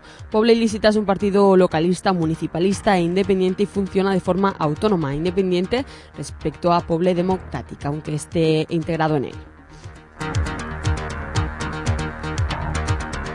Bien, más noticias. El informe publicado la semana pasada sobre los barrios más pobres de España y que dejaban en mal lugar al municipio sigue dando de qué hablar. La edil de Ciudadanos Eva Crisol ha lamentado que los barrios de Carrusel, Toscar y eh, Sector Quinto figuren en un ranking nacional de pobreza basado en la renta media familiar y ha criticado al equipo de gobierno por ser los responsables de estos resultados. La concejala del Grupo Municipal Naranja ha tildado de fracaso las políticas sociales y de empleo de las que dice tanto han alardeado PSOE y Compromís y además ha explicado que Ciudadanos defiende unas políticas eh, económicas y de empleo que afloren la economía sumergida, algo que según Eva Crisol no ha puesto en marcha el tripartito en Elche ni el presidente del gobierno, Pedro Sánchez. Y una de las reivindicaciones de los vecinos de Torrellano es recuperar la conexión del autobús con la Universidad de Alicante. La DIL de Movilidad ha anunciado que a partir del 28 de enero la pedanía contará con conexión por autobús con la, con la Universidad de Alicante gracias al acuerdo alcanzado con la empresa Vectalia, empresa que gestiona el transporte público en el entorno. El acuerdo incluye cuatro conexiones diarias de ida y vuelta y de ida y cuatro de vuelta a las siete y media, ocho y media y tres y media de la tarde, mientras que el regreso de la universidad será a las 2 y cuarto, 3 y cuarto, 7 y 10 y 9 y 10. El precio es de un euro y medio y el bono de 10 viajes de 12 euros. Bien, ayer se conmemoró el Día Europeo de la Mediación, una ley que se aprobó hace 21 años para resolver los conflictos sin necesidad de llegar a juicio. Los resultados siguen siendo escasos por la falta de conocimiento de este método y por tal motivo desde el Colegio de Abogados se han programado actividades divulgativas. El presidente del Centro de Mediación del Colegio de Abogados, Iván Gómez, estuvo ayer en nuestro programa de radio donde reivindicó el método de mediación para mitigar los conflictos entre las personas. Ha explicado que suele tener una muy buena acogida por quienes se someten a los procesos de mediación, pero considera muy necesario que se divulgue para que esta vía se utilice como alternativa al proceso judicial y advierte que hay algunos casos como los de la violencia de género que no son asuntos mediables. Porque dentro del proceso judicial sí que es verdad que hay, una, hay muchos tiempos muertos, se producen muchos meses de que el procedimiento en realidad está parado y son eh, puntos ideales para intentar someter los, las controversias pues a esto, a, un, a una posible solución, eh, siempre y cuando sea mediable, porque hay determinados asuntos que no son a día de hoy eh, objeto de mediación, como por ejemplo los asuntos de violencia de género, o si hay un procedimiento de familia en el cual tiene notas de, violencia de género, pues en principio eh, no, no es un asunto mediable. Pero por lo general y cada día más, eh, pues en fin, cualquier asunto se puede, se puede mediar. Bien, llegamos al, al final de este espacio informativo y les contamos que el Hospital General de Elche trabaja en la elaboración de un protocolo social en, ciudad- en ciudades paliativos eh, pediátricos. La iniciativa surge por parte de la unidad de hospitalización a domicilio pediátrica del Hospital General Universitario que da cobertura asistencial a los menores de, de los departamentos de Elche, Vinalopó y Torrevieja. El objetivo es promocionar una atención con todos los criterios de calidad y seguridad, pero sin necesidad de que los menores sean hospitalizados, ya que recibirán los cuidados paliativos en casa.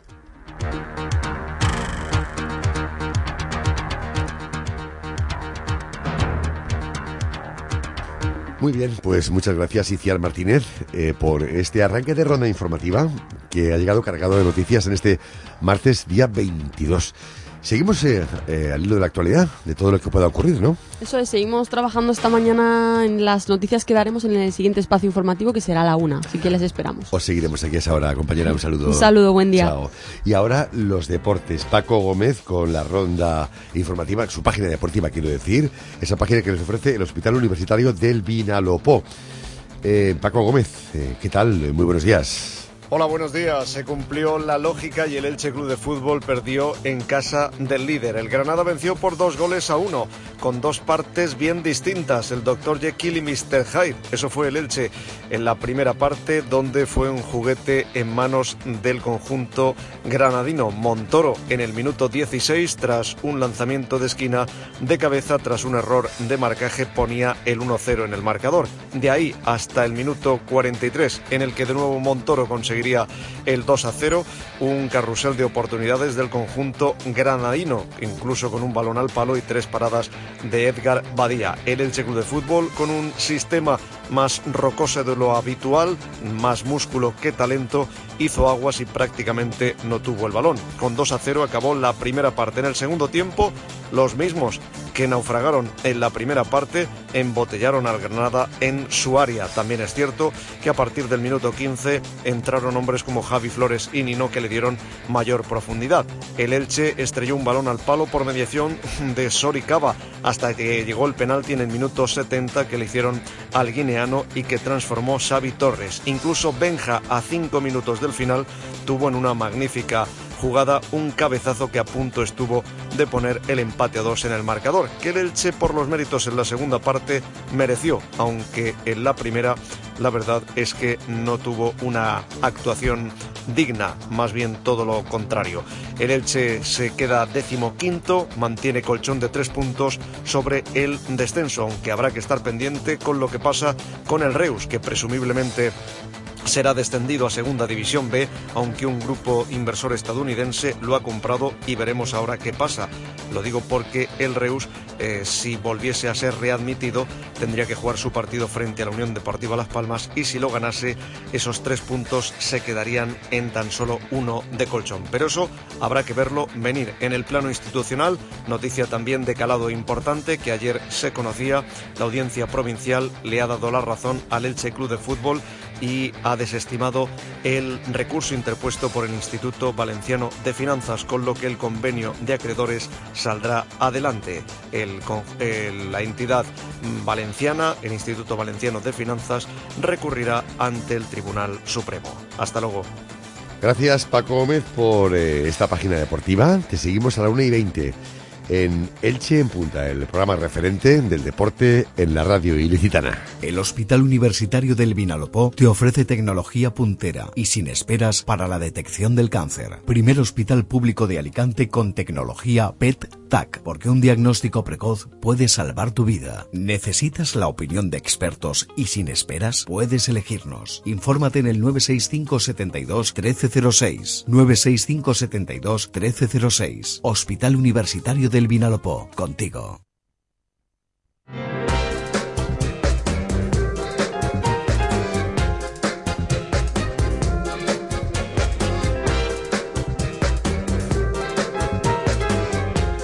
Bien, nos queda la meteorología para acabar la ronda informativa. La meteorología nos la trae, como siempre, nuestro hombre del tiempo, que no es otro que Vicente Bordonado. Vicente, buenos días. Muy buenos días, continuamos con las noches frías. En la ciudad la temperatura nocturna ha bajado hasta los 6 grados, mientras que en el sur del Camp de Elx, en pedanías pegadas al Parque Natural del Hondo, se han registrado temperaturas que han rondado los 2-3 grados. Por delante, una jornada marcada por la aproximación de un sistema frontal de origen atlántico muy desgastado. Durante la mañana, primeras horas, cielos despejados. Conforme vaya avanzando la mañana, intervalos muy puntuales de nubosidad de tipo alto que nos anunciarán la llegada del sistema de origen frontal. El viento de componente noroeste con rachas en torno a los 30-40 km por hora. A partir de mediodía y durante la tarde la nubosidad irá en aumento. En el último tramo cielos muy nubosos o cubiertos. Esperamos precipitaciones eh, puntualmente débiles, pero ya entrada la noche el viento de componente oeste con rachas en torno a los 40 km por hora. Y hoy las temperaturas diurnas prácticamente no van a superar los 14 grados. Mañana miércoles, situación de poniente en toda regla, cielos con intervalos puntuales de nubosidad. El protagonista será el viento de componente oeste con rachas que podrán superar los 70 km por hora sensación térmica de frío, temperaturas máximas en torno a los 16 grados, mínimas que de nuevo durante esta próxima madrugada, por lo menos en la ciudad, bajarán hasta los 7 grados. La situación de poniente nos seguirá acompañando durante la jornada del jueves con viento de componente noroeste, rachas por encima de los 60 km por hora Temperaturas sin cambios, máximas en torno a los 15-16 grados, mínimas que prácticamente no bajarían de los 8 grados, intervalos puntuales de nubosidad, sobre todo de tipo alto, y durante la jornada del viernes llega una masa de aire más frío que va a provocar un descenso de las temperaturas. Para el fin de semana, relativa estabilidad atmosférica, aunque durante la jornada del domingo de nuevo tendremos viento puntualmente moderado de componente noroeste. Pero de momento la jornada de hoy marcada por la aproximación del sistema frontal de origen atlántico, mucha nubosidad la que vamos a tener durante la tarde y se puede escapar alguna gota ya entrada la noche. Hasta luego. Gracias Vicente Bordonado. Seguimos tus eh, próximos boletines informativos eh, meteorológicos a lo largo de la programación en esta mañana y tarde en la radio.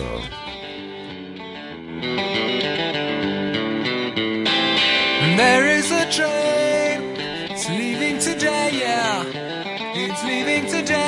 I'm gonna get on it, yeah. There is a train, don't let it pass without you. Don't let it leave without you. Just get on it. There is a train that leaves tomorrow, we're gonna get on it. There is a train, come on, let's hurry, let's get on it. So there is a train.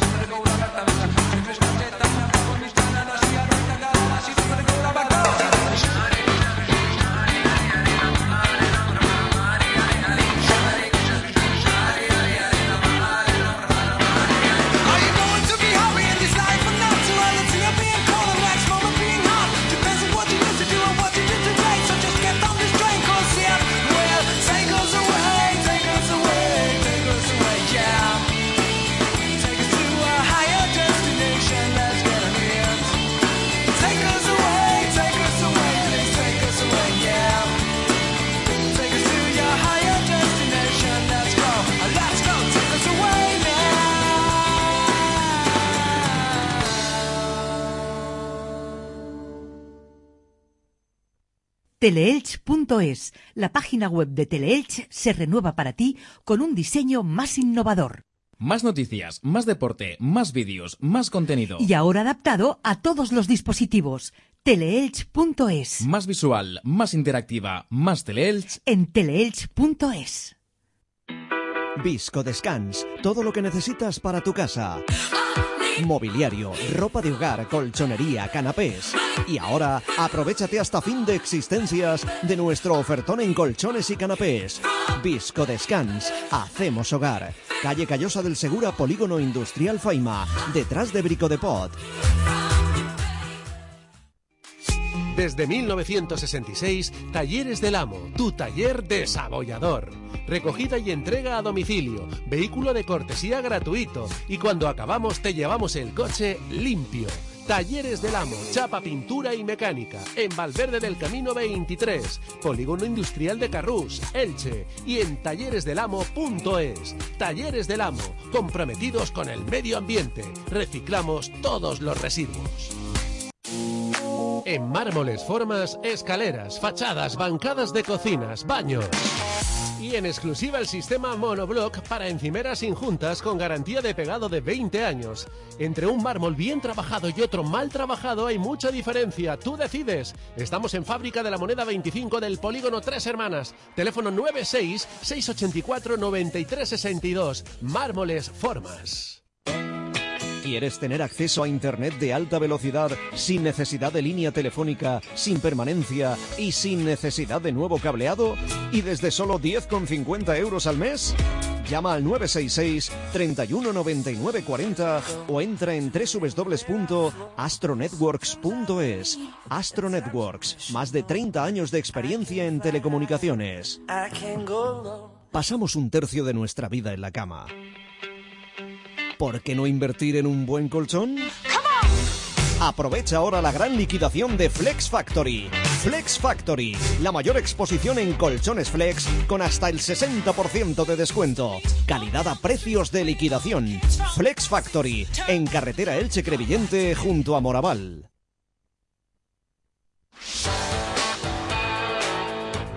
Teleelch Radio Marca 101.4, la radio de Elche.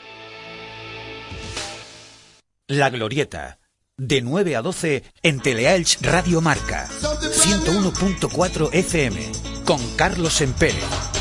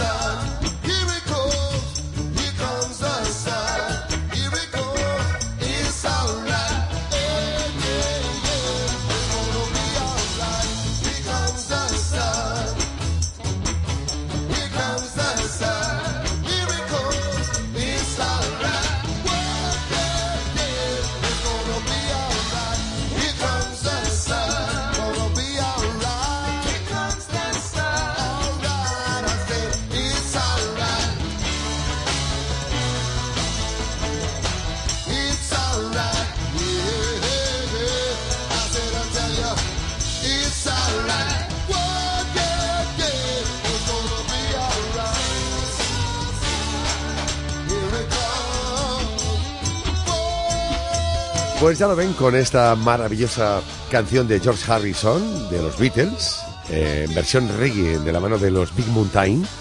Este Here Comes the Sun. Pues hemos continuado con la glorieta. Digo que ahí llega el sol, me estoy asomando por la ventana del estudio. El tema se llama así, Here Comes the Sun, pero el sol no llega por ningún sitio. En fin, tenemos un día, en fin, no demasiado soleado en el chip, aunque con no demasiada mala temperatura. 9 grados con 3 es una temperatura baja para lo que estamos acostumbrados aquí en Elche. Bien, nuestro siguiente tema les vamos a introducir eh, en algo que, que todos desearíamos. ¿Quién pudiera influir en los demás?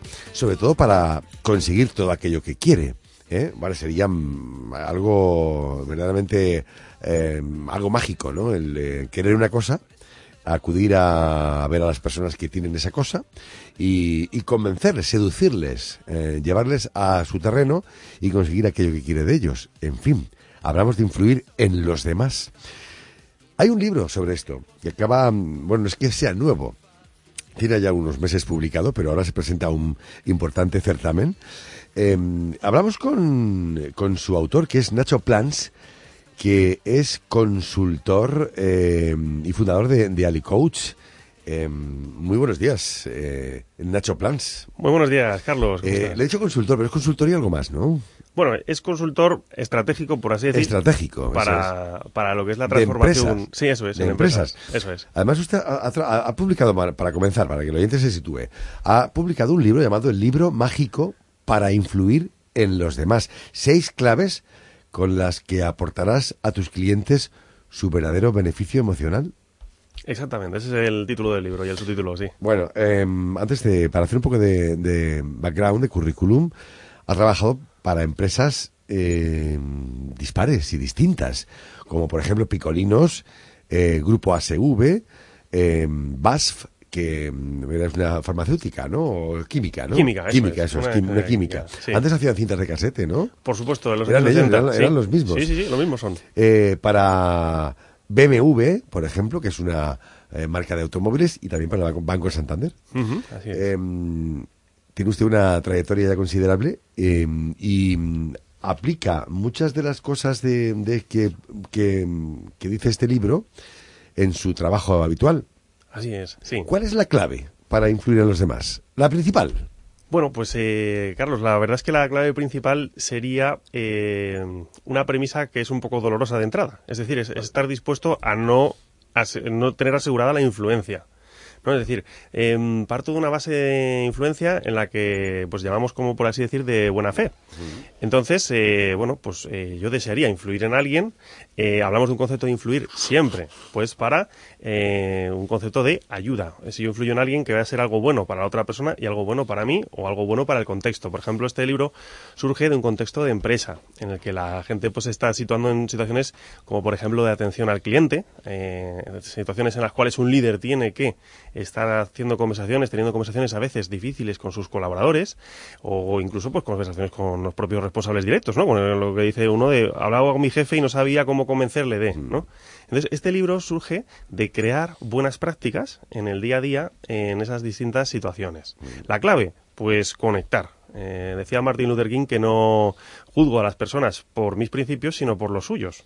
Entonces, en el momento en que yo sea capaz de ir acercándome a la otra persona para ir reconociendo cuáles son sus valores, sus emociones y sus necesidades, desde ese mapa de la otra persona me va a ser mucho más fácil conectar y estoy en disposición ideal para poder influir. Pero no, no es como decía Groucho Marx, que decía, estos son mis principios, si no le gustan, tengo otros, ¿no? Esa frase es buenísima y, y- y además creo que es muy útil porque muy a útil. veces parece que, no, es que yo, es como el que le dice a la mujer, Pepe, pero si tú no comes carne, dice, bueno, chica, déjame que coma carne hoy, ¿no? Claro, claro, exactamente. es decir, yo, yo tengo unos, unos principios, unos valores, pero se pueden cambiar. Y en este mundo de cambio acelerado que vivimos, es importante también el poder cambiar y actualizar. ¿no? Sí, además eh, el- no hay nada malo en el cambio, a- aunque el ser humano tiene cierta resistencia al cambio. ¿no? Nos resistimos a los cambios. Por ejemplo, en el tema político, ¿eh? Hay personas que dicen, es que mis ideas políticas están en continua evolución. Y sin embargo hay quien dice, no, no, no, yo soy de tal partido para toda la vida. Exacto. Para sí, toda la vida. Eso ya son dogmas, ¿no?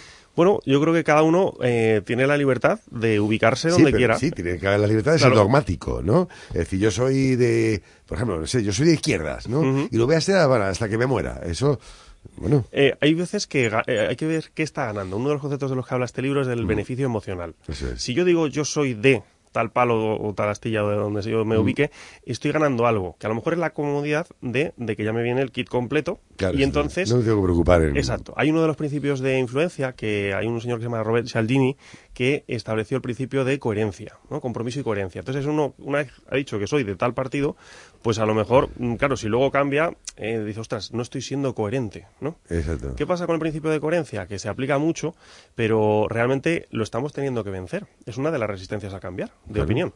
Eh, en mi trabajo, eh, este libro surge más del ámbito conversacional, Mm. Sí, actitudinal. sí, sí, no, esto ha surgido por lo que, en fin, por la deriva de la conversación. Exacto. Pero bueno, es importante también preguntárselo. Ahora el marco, el marco Mm. eh, global es de transformación. Yo, yo trabajo mucho en procesos en los que cuales una empresa se tiene que transformar y entonces, claro, empiezan a surgir esos problemas que comentabas de, de Sí. resistencia al cambio.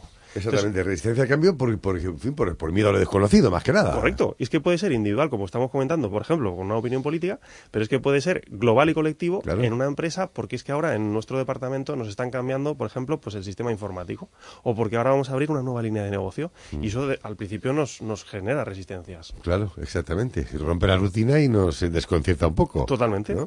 totalmente. Eh, en este libro apela eh, usted a lo emocional.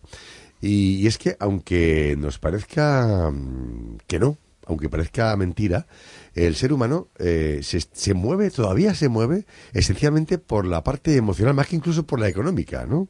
Pues la verdad es que sí, la económica es una parte muy Muy importante, pero, no, pero no la única. No la única. Exacto. Y hay otra que es mm, tan importante como la, la económica, que es la, la emocional y es la que, la que mueve fronteras, ¿no? Efectivamente. De hecho, muchas veces hay empresarios que, que me comentan, bueno, es que se me ha ido esta persona que es buenísimo, es un, un ingeniero buenísimo, y lo hemos perdido, y fíjate, me ha dicho que es que mm, era una cuestión económica. Y yo a veces le digo, ¿seguro? ¿Tú estás seguro que es una cuestión económica? ¿O había algo más, no?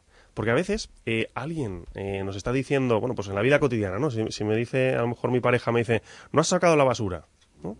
Entonces, ah, ¿me está pidiendo realmente que saque la basura o hay algo más? O ese día yo a lo mejor no he sido suficientemente atento con ella. Es decir, ¿cuál es el beneficio emocional? ¿no? El otro día, por ejemplo, mira, una, una cosa. Estaba el otro día en un parque y, y una de mis hijas va aquí en Elche, ¿no? A, a Pilar Sánchez, ¿no? Que es una escuela muy buena de, ba- de baile. Y entonces eh, estaba la mayor en baile y con la otra yo voy al parque y hacemos una hora de parque y demás. Y estaba la niña en el columpio, estaba jugando yo con ella y al lado había un papá con, con dos hijos. Y uno de los hijos, que tenía unos cuatro años, se quería subir en este eh, columpio que es como una cesta. Sí. Y, y el papá decía, no te subes en la cesta porque ese es de pequeños, ¿no? Y el niño, no, yo quiero subir, yo quiero subir, yo quiero subir.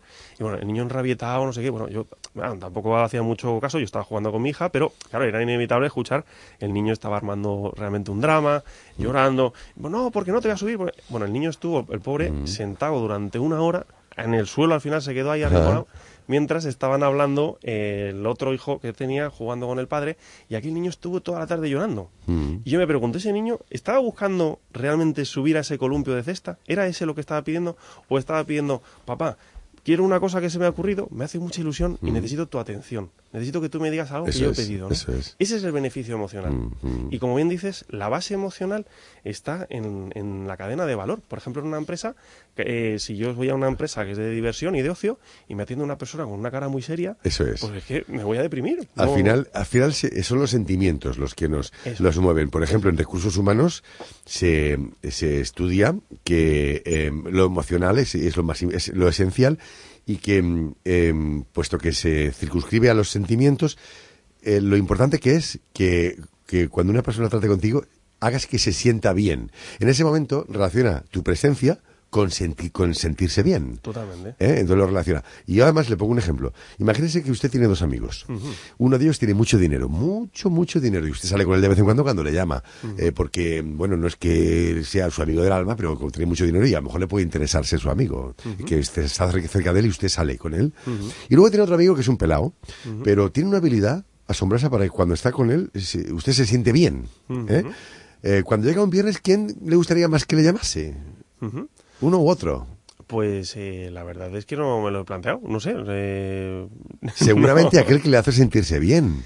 Sí. O le hace sentir el bien Sí. o algo, o especial, ¿no? Sí, lo que pasa es que eh, el tema del dinero es un tema que sale mucho y yo tengo especial recelo porque, vamos, no es que yo esté eh, subido en el dólar, ¿no? Pero, pero sí que eh, desde, desde que éramos niños nos inculcaron que el dinero era algo malo, peligroso, no sé qué.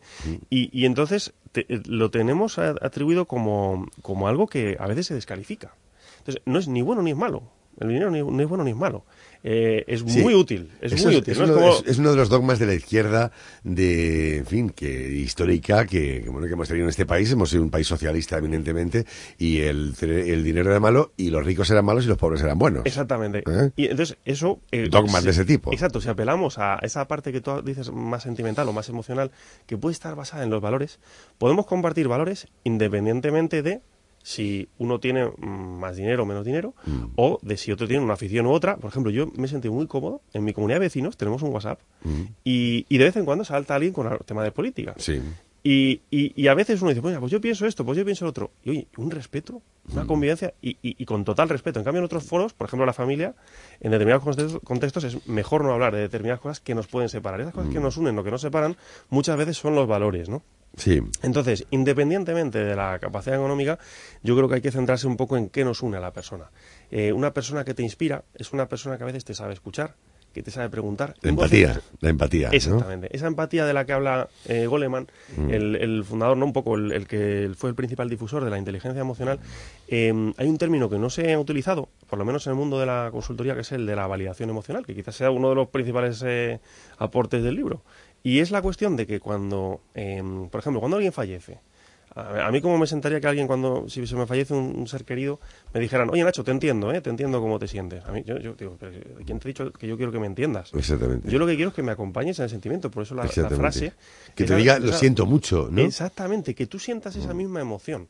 Esa, esa capacidad de sentir la misma emoción es esencial y hace que fluyan mucho mejor equipos de trabajo y que al final un departamento, por ejemplo, en el cual están acostumbrados a Mm. compartir cómo se sienten en cuanto a los resultados, pero también en cuanto a las emociones, hace que consigan mucho mejor desempeño. ¿no? ¿Se ha dado cuenta también que en la comunicación entre personas, el- la comunicación, lo que se, el, el, la- el campo no verbal, la comunicación no verbal, eh, ocupa casi el 70% del mensaje, eh, el 70% del mensaje que emitimos es mediante, eh, com- eh, mediante una, un, eh, una comunicación no verbal, gestos, miradas, eh, incluso tono de voz, eh, que también es una forma de, de- de de gesticular.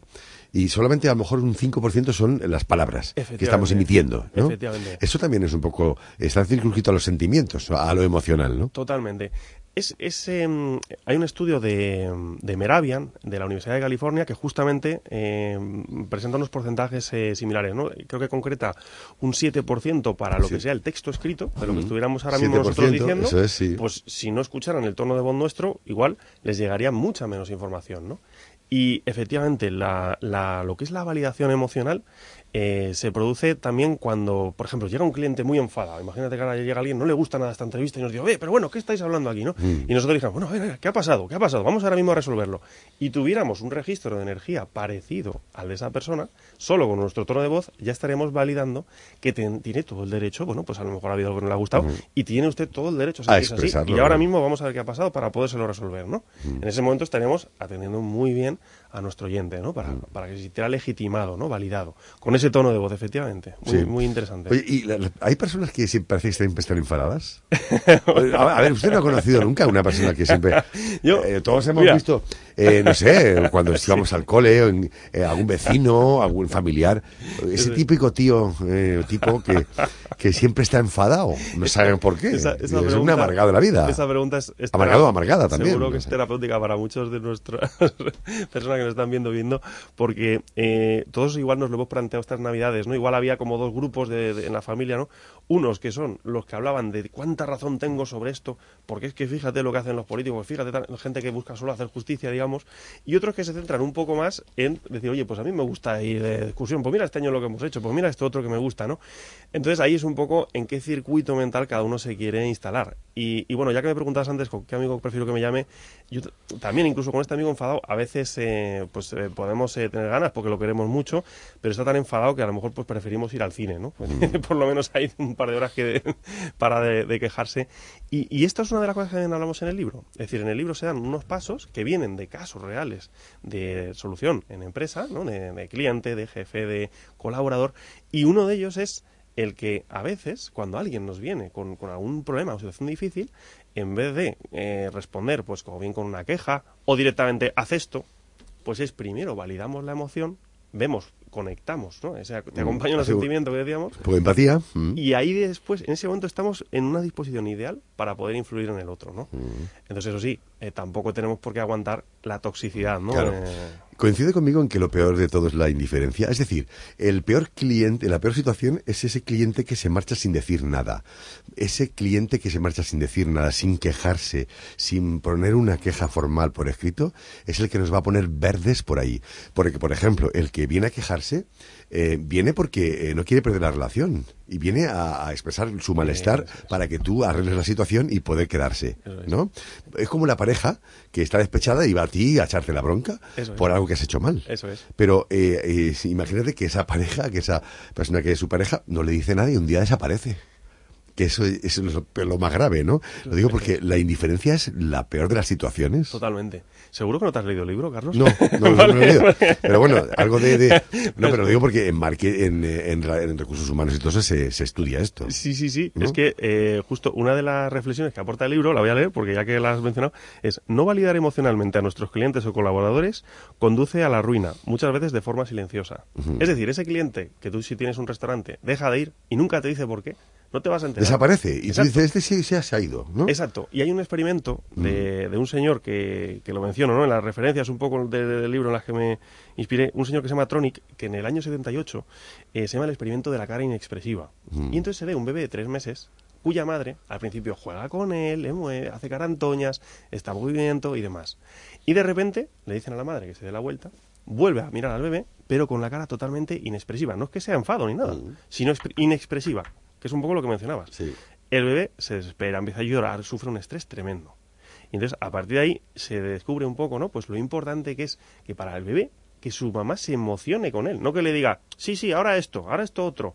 O sea, una, una madre o una un padre muy normativo, ¿no? No, no, no es tanto el normativo, es, es que yo me tengo que emocionar y vivir las mismas emociones.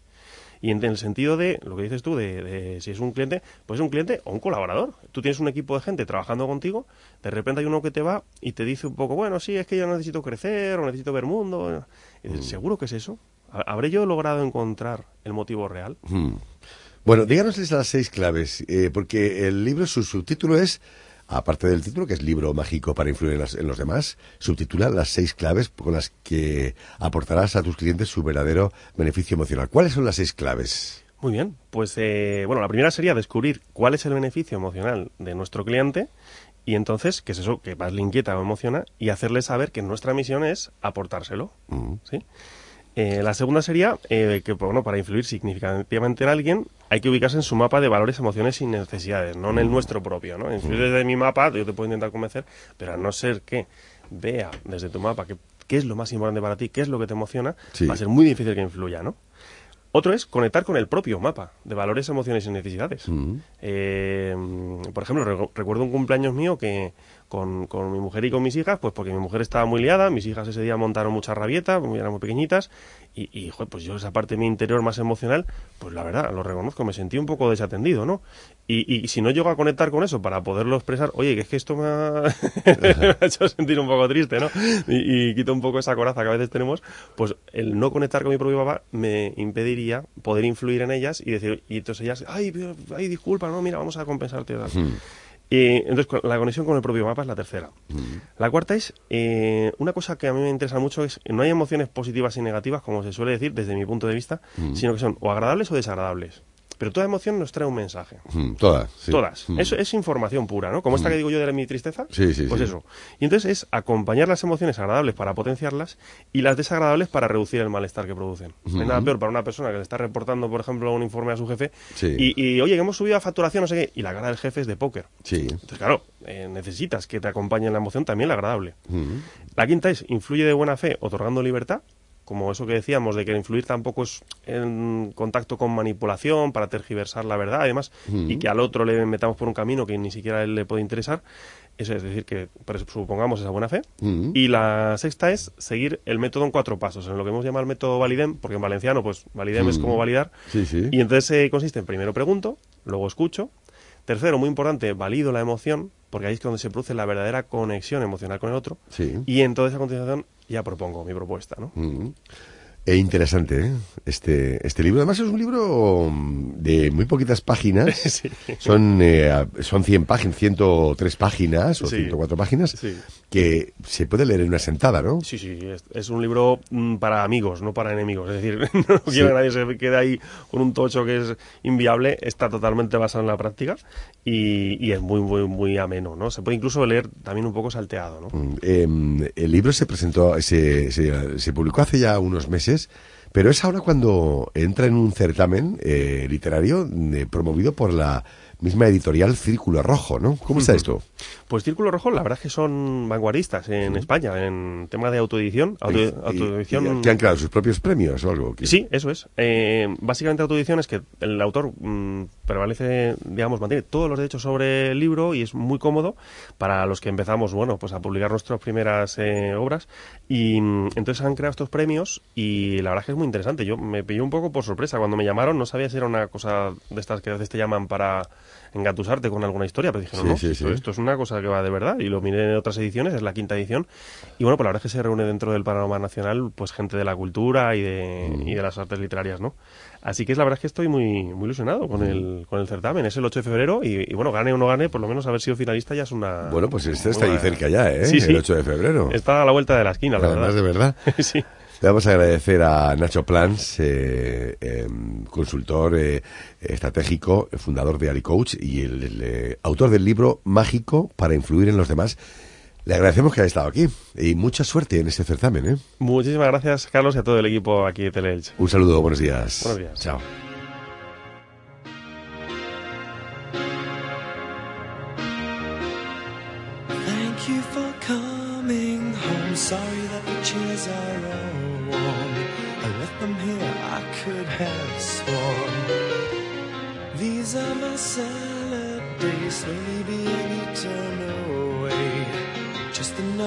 For today. Oh, but I'm proud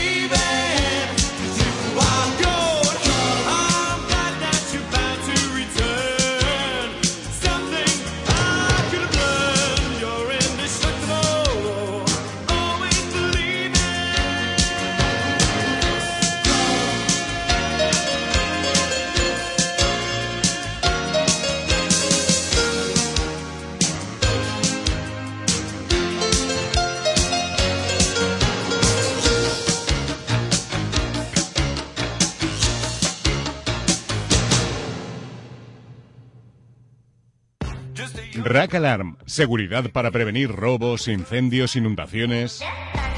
Rack Alarm ahora también te ofrece servicio de vigilancia. Rack Alarm, la seguridad desde todos los ángulos. Entra en rackalarm.com o llama al 965 68 16 17. Recuerda, 965 68 16 17. ¿Os casáis pronto y queréis una boda especial? ¿Tenéis una despedida de soltero o un cumpleaños? En Finca El Rocío tenemos el espacio ideal y los mejores profesionales para celebrar todo tipo de eventos. La mejor música, espectáculos y varias ofertas gastronómicas para que elijas. Tu evento soñado en Finca El Rocío. Infórmate en fincaelrocío.com o llama al 643 33 23 58. ¿Estás jugando al móvil? Perdone, jefe. ¡Qué vergüenza! ¿Y esto es un profesional de nivel? Bueno, todavía voy por el 4, pero si me deja, me los paso todos. Los hay poco profesionales. Y luego están los profesionales de verdad como tú y tu Fiat Professional. Descubre la gama más completa desde solo 6.850 euros. Descubre más en fiatprofessional.es. Te esperamos en Esquella Automóviles, tu concesionario Fiat, en Elche Sor José Alcorta 37, en Orihuela Carretera Murcia Alicante kilómetro 27 y en Elda Petrer Partida Reventó 1. ¿Problemas de obesidad y sobrepeso? En ILAI Clínica de Cirugía y Medicina Estética de IMED Hospitales somos expertos en todos los tratamientos para la pérdida de peso. Un equipo médico multidisciplinar le ayudará en su camino con una solución adaptada a sus necesidades. Le ofrecemos los últimos avances en programas de nutrición, balón intragástrico, método POSE y cirugía bariátrica. ILAI, con la confianza y seguridad de un entorno hospitalario. Estamos en Elche y Torrevieja. Pide una primera cita médica gratuita en el teléfono 966 91 51 54 o en ilai.es. Carlos Empere en La Glorieta.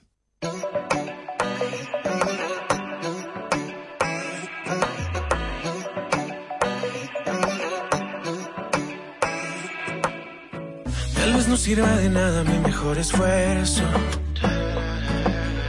No hay palabra en este mundo que te haga cambiar. Oh, no, no, no, no, no, no. Tú elegiste tu camino aunque yo quede lejos. Y decidiste caminar. Y yo como un tonto esperando por ti. Mientras tú ya tienes un mundo sin mí. Y el mío se cae a pedazos. No me dan los brazos para pelear por ti. Doy gracias a Dios de que te alejaras. Yo tengo mi voz, tú no tienes nada. Yo tengo mi garganta, tengo mis manos, tengo la luz por si no me ves. Tengo la fuerza, sigo cantando, traigo la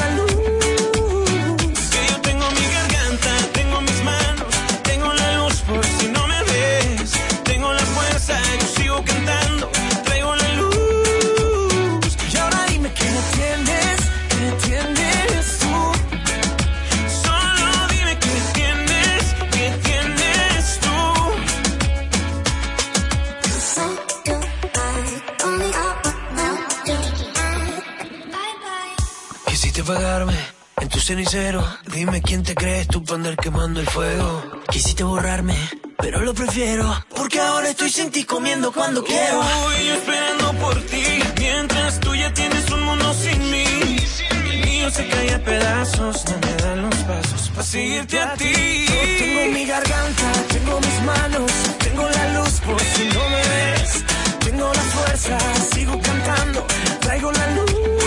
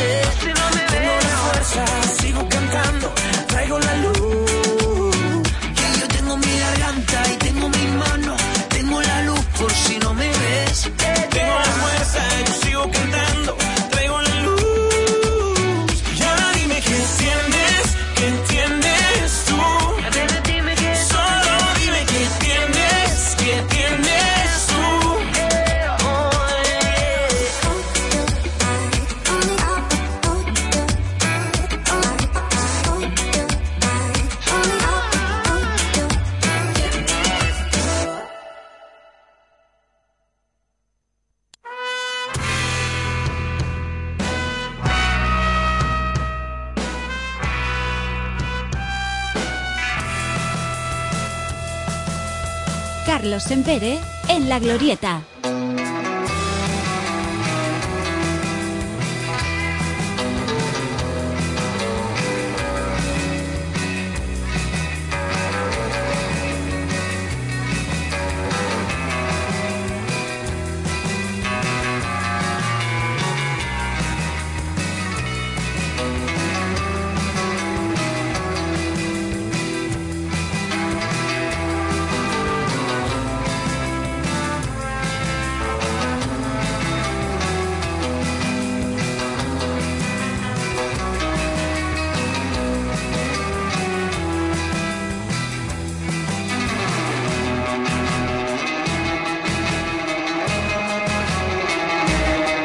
Estamos a las 11 y 21 minutos de la mañana, en la mañana del 22 del el primer mes del año. Ya ven que estamos a punto ya de darle el carpetazo a enero. Em, estamos em, todavía con más contenidos dentro de, de nuestra glorieta del, del martes. Y antes de nada quería recomendarles un, un espectáculo que va a tener lugar este eh, próximo viernes 25 de enero a las 22.15 horas. Se trata de, bueno, pues una obra de una artista eh, nacida en la Vega Baja eh, y que ya está triunfando incluso por Estados Unidos. Hablamos de la Gypsy. Ella canta y baila. Eh, Pilar Andújar se llama. ¿eh? Cambios de residencia de país, en fin, eh, esta mujer prácticamente hace vida en Estados Unidos. Está girando o ha estado girando por Texas recientemente y presenta su, su espectáculo Andró en el Gran Teatro. Va a ser un es- una, una buena oportunidad para conocer a esta mujer, porque dicen que nadie es profeta en su tierra. Fíjense que a esta mujer se la rifan por Estados Unidos y aquí apenas la conocemos. Se llama La Gypsy. Esto se llama La Última Palabrita y es uno de los temas de su último trabajo. La Gypsy en el Gran Teatro este viernes. Que yo te diga si da igual. ¿Qué quieres yo te diga si da igual? Si la última palabrita de tu boca cantará. Si la última palabrita tiriti tirititra. Ya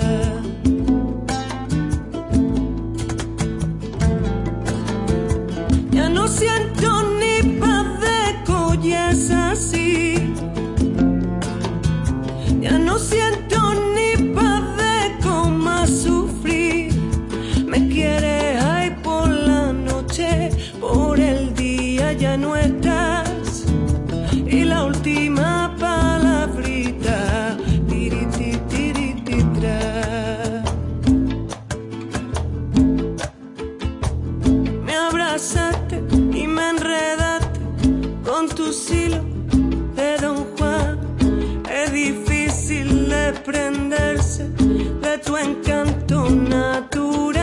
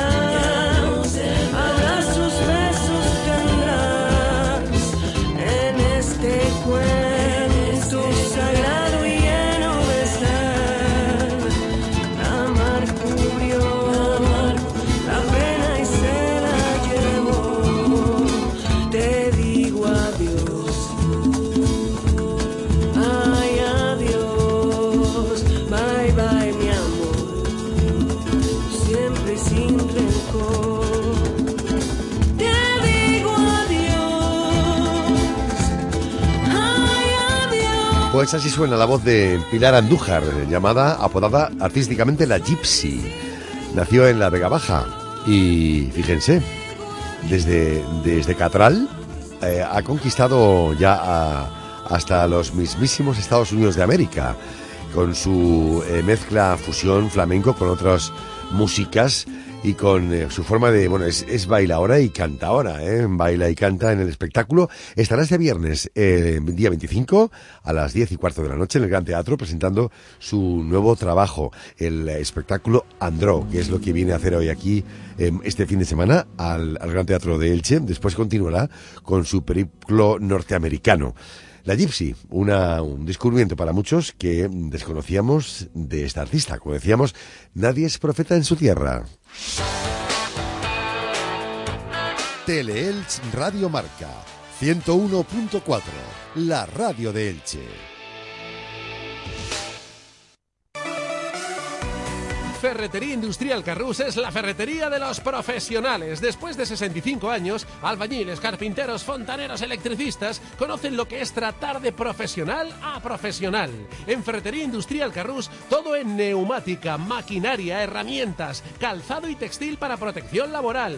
Profesional, tu aliado ideal es Ferretería Industrial Carrús, en calle Almansa 36 del Polígono Industrial Carrús Elche. Teléfono 965 43 47 78. Comercial Persianera. Puertas, tableros, parquets, cocinas y bricolaje. Estás escuchando La Glorieta con Carlos Empere.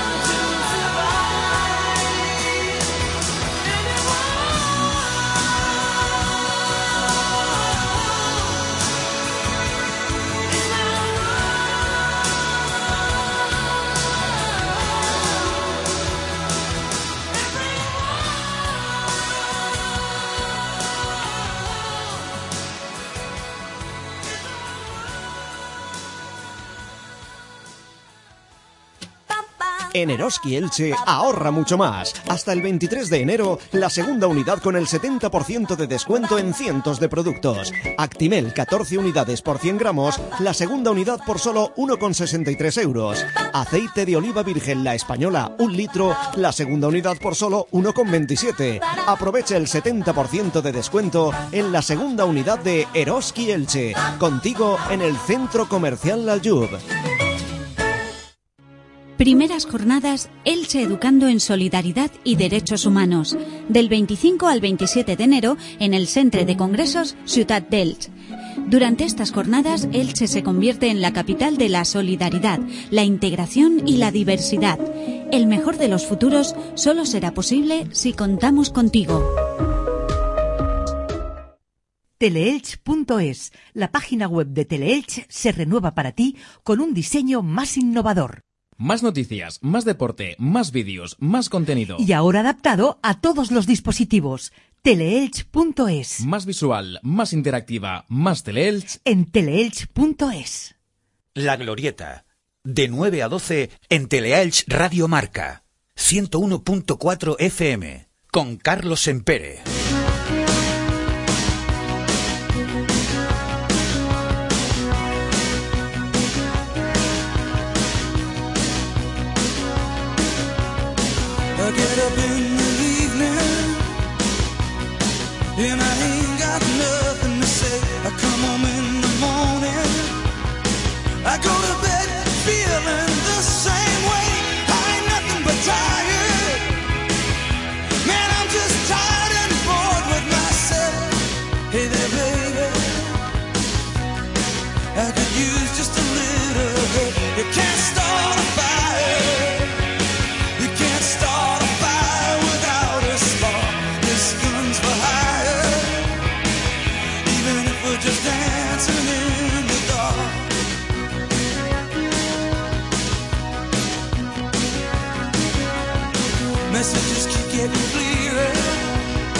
Radio's on and I'm moving round the place. I check my look in the mirror.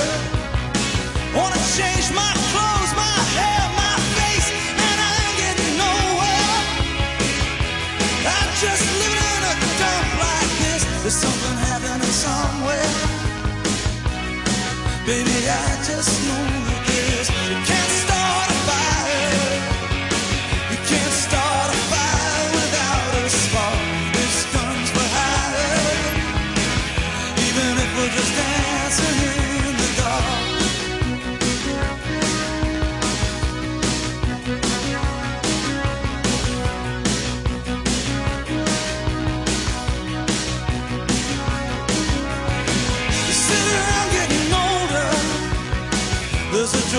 it's on me. I shake this world off my shoulders. Come on, baby, the laughs on me. Stay on the streets of this town, and they'll be carving you up alright. Say you gotta stay hungry. Hey, baby, I'm just a fast. I'm dying for some action. I'm sick of sitting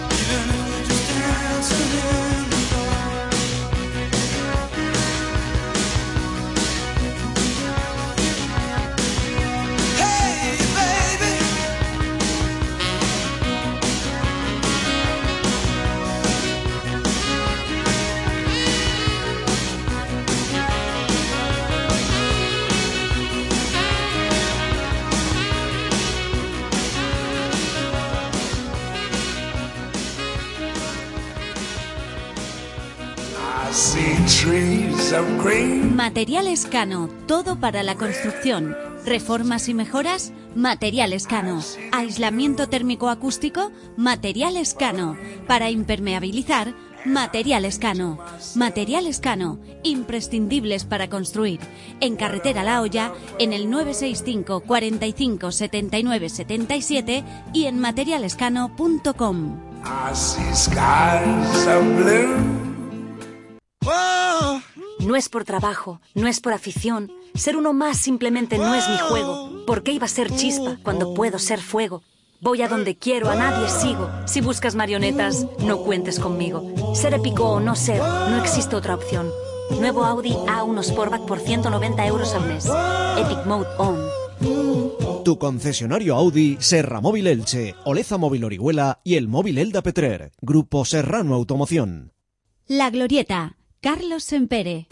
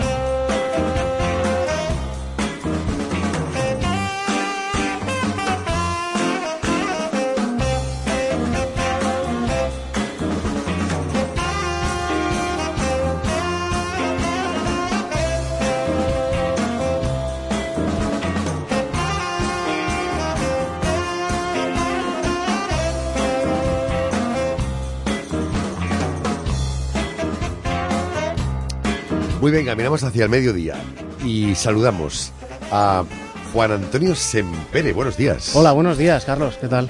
Juan Antonio Sempere de los Sempere de toda la vida. Pues sí, de los Sempere de- del Camp d'Elx, es lo que hay. y aquí entre, entre Semperes, ¿verdad? Hay un- algún periodista que también se apellida Sempere por ahí. Sí, como, ¿no? como tú mismo, ¿no? Pues como un servidor mismo, ¿eh? como quien habla. Sí, señor. Quien habla contigo. Sí, señor. Eh, Juan Antonio Sempere es el portavoz adjunto de Ciudadanos. Eh, bueno, y han hecho doblete aquí, ¿eh? Porque ha estado su compañero. Sí, ha estado, Caballero ha estado esta mañana en la mi compañero, tertulia, mi portavoz en, ¿eh? en la tertulia. Sí, Pero usted viene por una cosa. eh, ¿Ha visto cómo se me ha escapado usted enseguida? sí, sí, totalmente. He comenzado tu- tuteando porque no me he dado cuenta, pero enseguida he vuelto al. No hay ningún problema, yo prefiero el tuteo, es ya, mucho pero, más pero, cercano. pero, pero es que es normal de la casa, del programa, ¿eh? Bueno. Para marcar distancias. Yo, yo le doy totalmente licencia en ese aspecto. no sea que luego tenga que atacarle y ya no seamos tan amigos. Nada, seguro que lo seremos, tanto al principio como al final. Bueno, em, vamos a... ¿Está usted aquí? Estás aquí porque hay una propuesta. Una propuesta eh, para, para un servicio público que, como tantos otros muchos, es deficitario. Hablamos de Bicielch. 180.000 euros de déficit anuales. Sí, bueno, más o menos de media. Tiene De unos, media. Tiene unos 180.000 euros de déficit. Eh, los servicios públicos no es que se, no se pretendan hacer rentables, porque los servicios públicos siempre son deficitarios, pero bueno, con esta medida que nosotros llevamos al Pleno de la Corporación Que sea menos deficitario. en, en ¿no? 2015 fue para intentar que, que ya no simplemente que fuera tan deficitario, sino para tener ingresos adicionales y poder mejorar el servicio De Bicielch. de Bicielch. Incluso nosotros lo, hemos propuesto en varias ocasiones, el poder extender este servicio de Bicielch Pues a, las, a las pedanías de, nuestra, de nuestro No municipio. está todavía, ¿no? En pedanías, No, pe- pero sí está no. en mucho, en- se ha ampliado a otros barrios, ¿no? Sí, se ha ampliado a otros barrios. Trabalón, por y nos- ejemplo, tiene ahora Y nos también, ¿no? parecía fundamental empezar llevándolo al Parque Empresarial de Torrellano y empezar llevándolo a otras pedanías cercanas para poder después extenderlo al resto de, de pedanías, sobre todo con casco urbano el del, parque del empresarial no sé municipio. yo si triunfaría mucho, ¿no? Lo digo porque...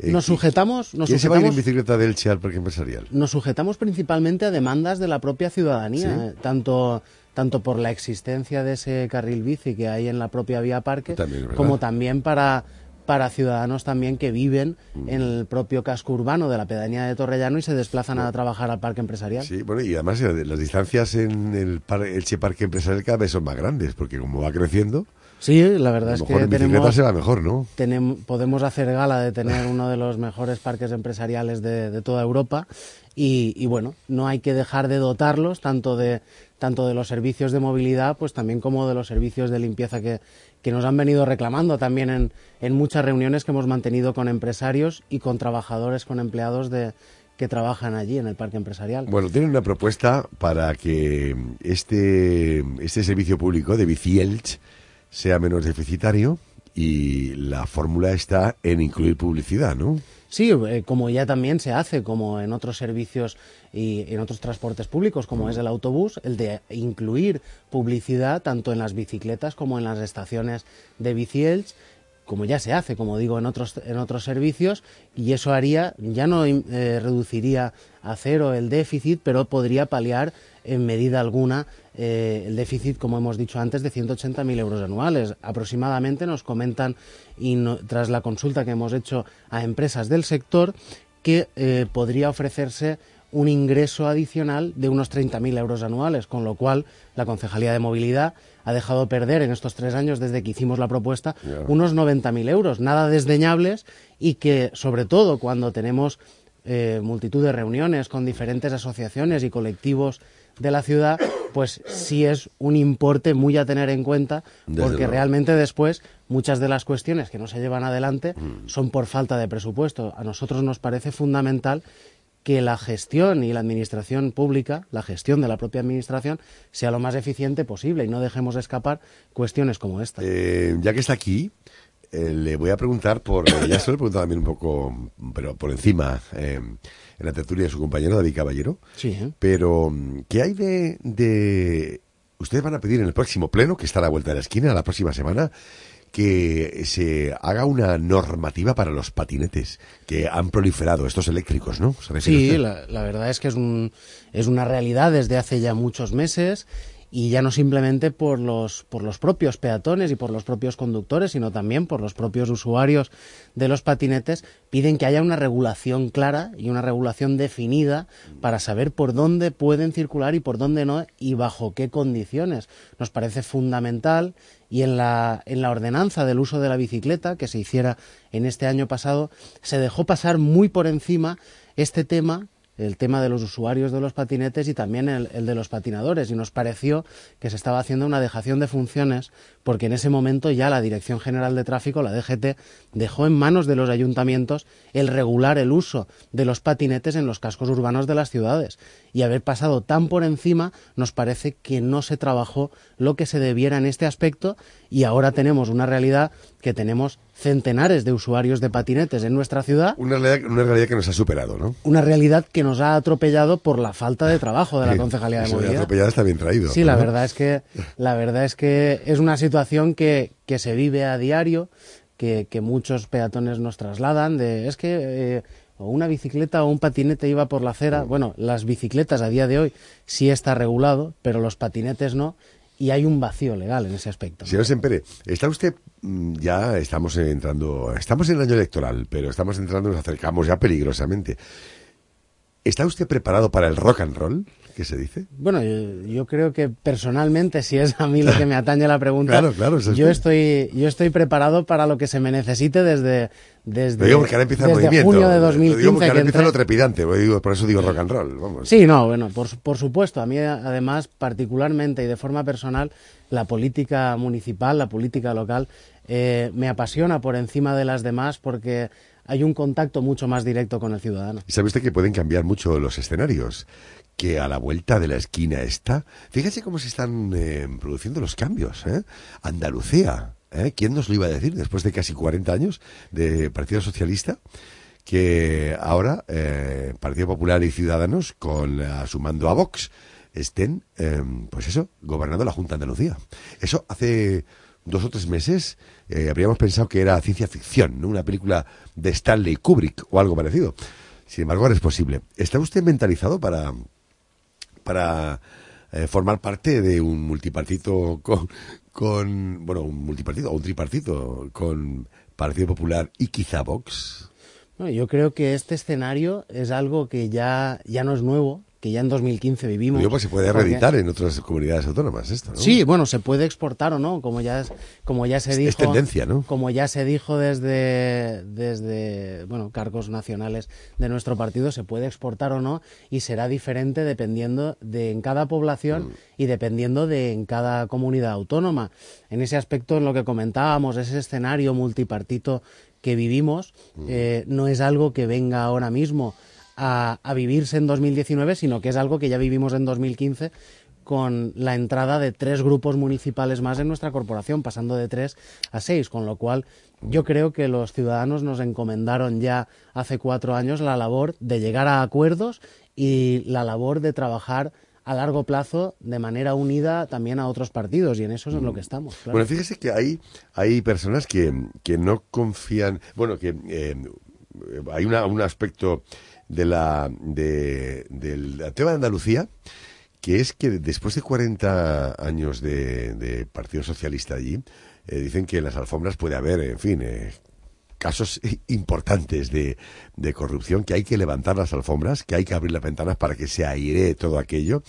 Y hay quienes no confían en el...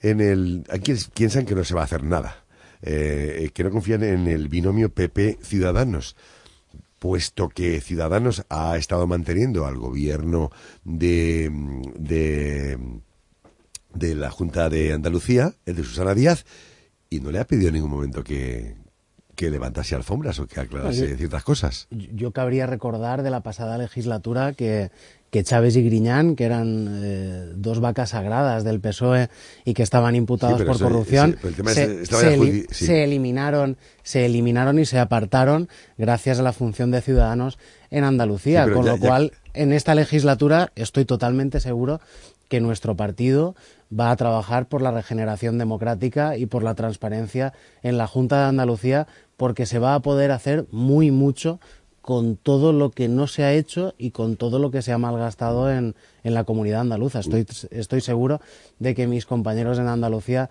trabajarán en esa dirección y que los andaluces estarán contentos con lo que se haga. Ustedes seguro. tienen que quitarse eh, ese San Benito que se les ha colocado de partido demoscópico, partido que eh, apoya una u otra cosa, depende de lo que las encuestas eh, le ofrezcan, le den. Es decir, o partido veleta, que, que se está también diciendo. Tienen que quitarse esa, esa, ese San Benito, ¿no? Yo creo que ese San Benito eh, nos lo cuelgan quienes están incómodos con nosotros y son los partidos tradicionales, ¿no? Los partidos tradicionales están incómodos con alguien que trabaja por el bien general, que llega a acuerdos con unos o con otros para sacar cosas adelante interesantes para la ciudadanía y por supuesto que cuando desde la derecha se nos acusa de ser de izquierdas y cuando desde la izquierda se nos acusa de ser de derechas, yo particularmente creo que es que estamos haciendo las cosas bien A porque mejor- ambos están incómodos con nosotros. A lo mejor le falta ideología, porque si dice que, que puede hacer pactar con uno y con otro y, y con el de más allá, A ver, el, el bipartidismo le interesa que, que no exista ese espacio de centro que existe en Europa desde hace muchísimos años. Ese espacio de centro, ese espacio de, centralidad y de llegar a acuerdos de una forma totalmente tranquila existe en Europa y no existía en España de una forma consolidada como existe ahora con Ciudadanos, con lo cual es normal que nos acusen y es normal que haya eh, como yo digo, las dagas voladoras, como, la película, ah, hacia Ciudadanos, porque es un espacio que al bipartidismo eh, tradicional o antagónico no le interesa que exista. eh, por si fuéramos pocos, señor Sempere parió la abuela. Eh, el Altez decide, es un nuevo partido, ya lo ha escuchado usted, ¿no? Sí, bueno, por supuesto, he escuchado que hay nuevas candidaturas. ¿Qué le Eh, parece? A mí me parece totalmente respetable que haya candidaturas eh, y se presenten a las elecciones municipales. Eh, Pero a lo mejor lo que piden no le gusta mucho, ¿no? Eh, nunca voy a estar a favor, por supuesto voy a estar en contra de, de la segregación de cualquier pedanía del municipio de Elche, ya lo dijimos cuando hubo esos movimientos ya en este año pasado y, y hubieron voces que se levantaron, también las, no las quiero justificar, pero también razono que eh, se, existen estos movimientos por la, eh, por la desatención que ha tenido tanto Partido Popular como Partido Socialista en los gobiernos anteriores hacia con el campo de Elche, un campo de Elche que tiene eh, más de 40.000 personas y al cual no se ha atendido convenientemente, por supuesto que no. Señor Sempere, que ha venido para hablarnos de las bicicletas y hemos terminado eh, hablando de otras cosas más. ¿eh? Sí, por supuesto. Suele ocurrir en las entrevistas de radio. Juan Antonio Sempere, gracias por haber estado aquí con nosotros. Muchas gracias a para vosotros. haber- por habernos anunciado esto de las de Bici Elche, ¿eh? de su propuesta, en fin, porque en fin es una medida económica, a fin de cuentas. Sí, ¿no? Tanto, tanto la gestión de esta publicitaria que, hemos- que propusimos en 2015 nos gustaría que no se quedara en saco roto y que, aunque hayan pasado tres años, se lleve adelante para no dejar pasar ni un día más. Y, y nos gustaría, por la seguridad de, todo, de todos, ya lo he dicho antes, como, tanto como usuarios de los patinetes, también como para los propios peatones y conductores, que se regule el espacio por el cual pueden circular los mismos y también bajo qué condiciones, pues para que haya una convivencia agradable en las calles de nuestra ciudad y nadie se sienta excluido. Por cierto, hoy en esta tertulia el PSOE les ha acusado de eh, no haber apoyado los presupuestos porque estamos en año electoral y les convenía. Porque el año pasado eh, sí, lo, sí los apoyaron y no estábamos en año electoral. Este año es diferente.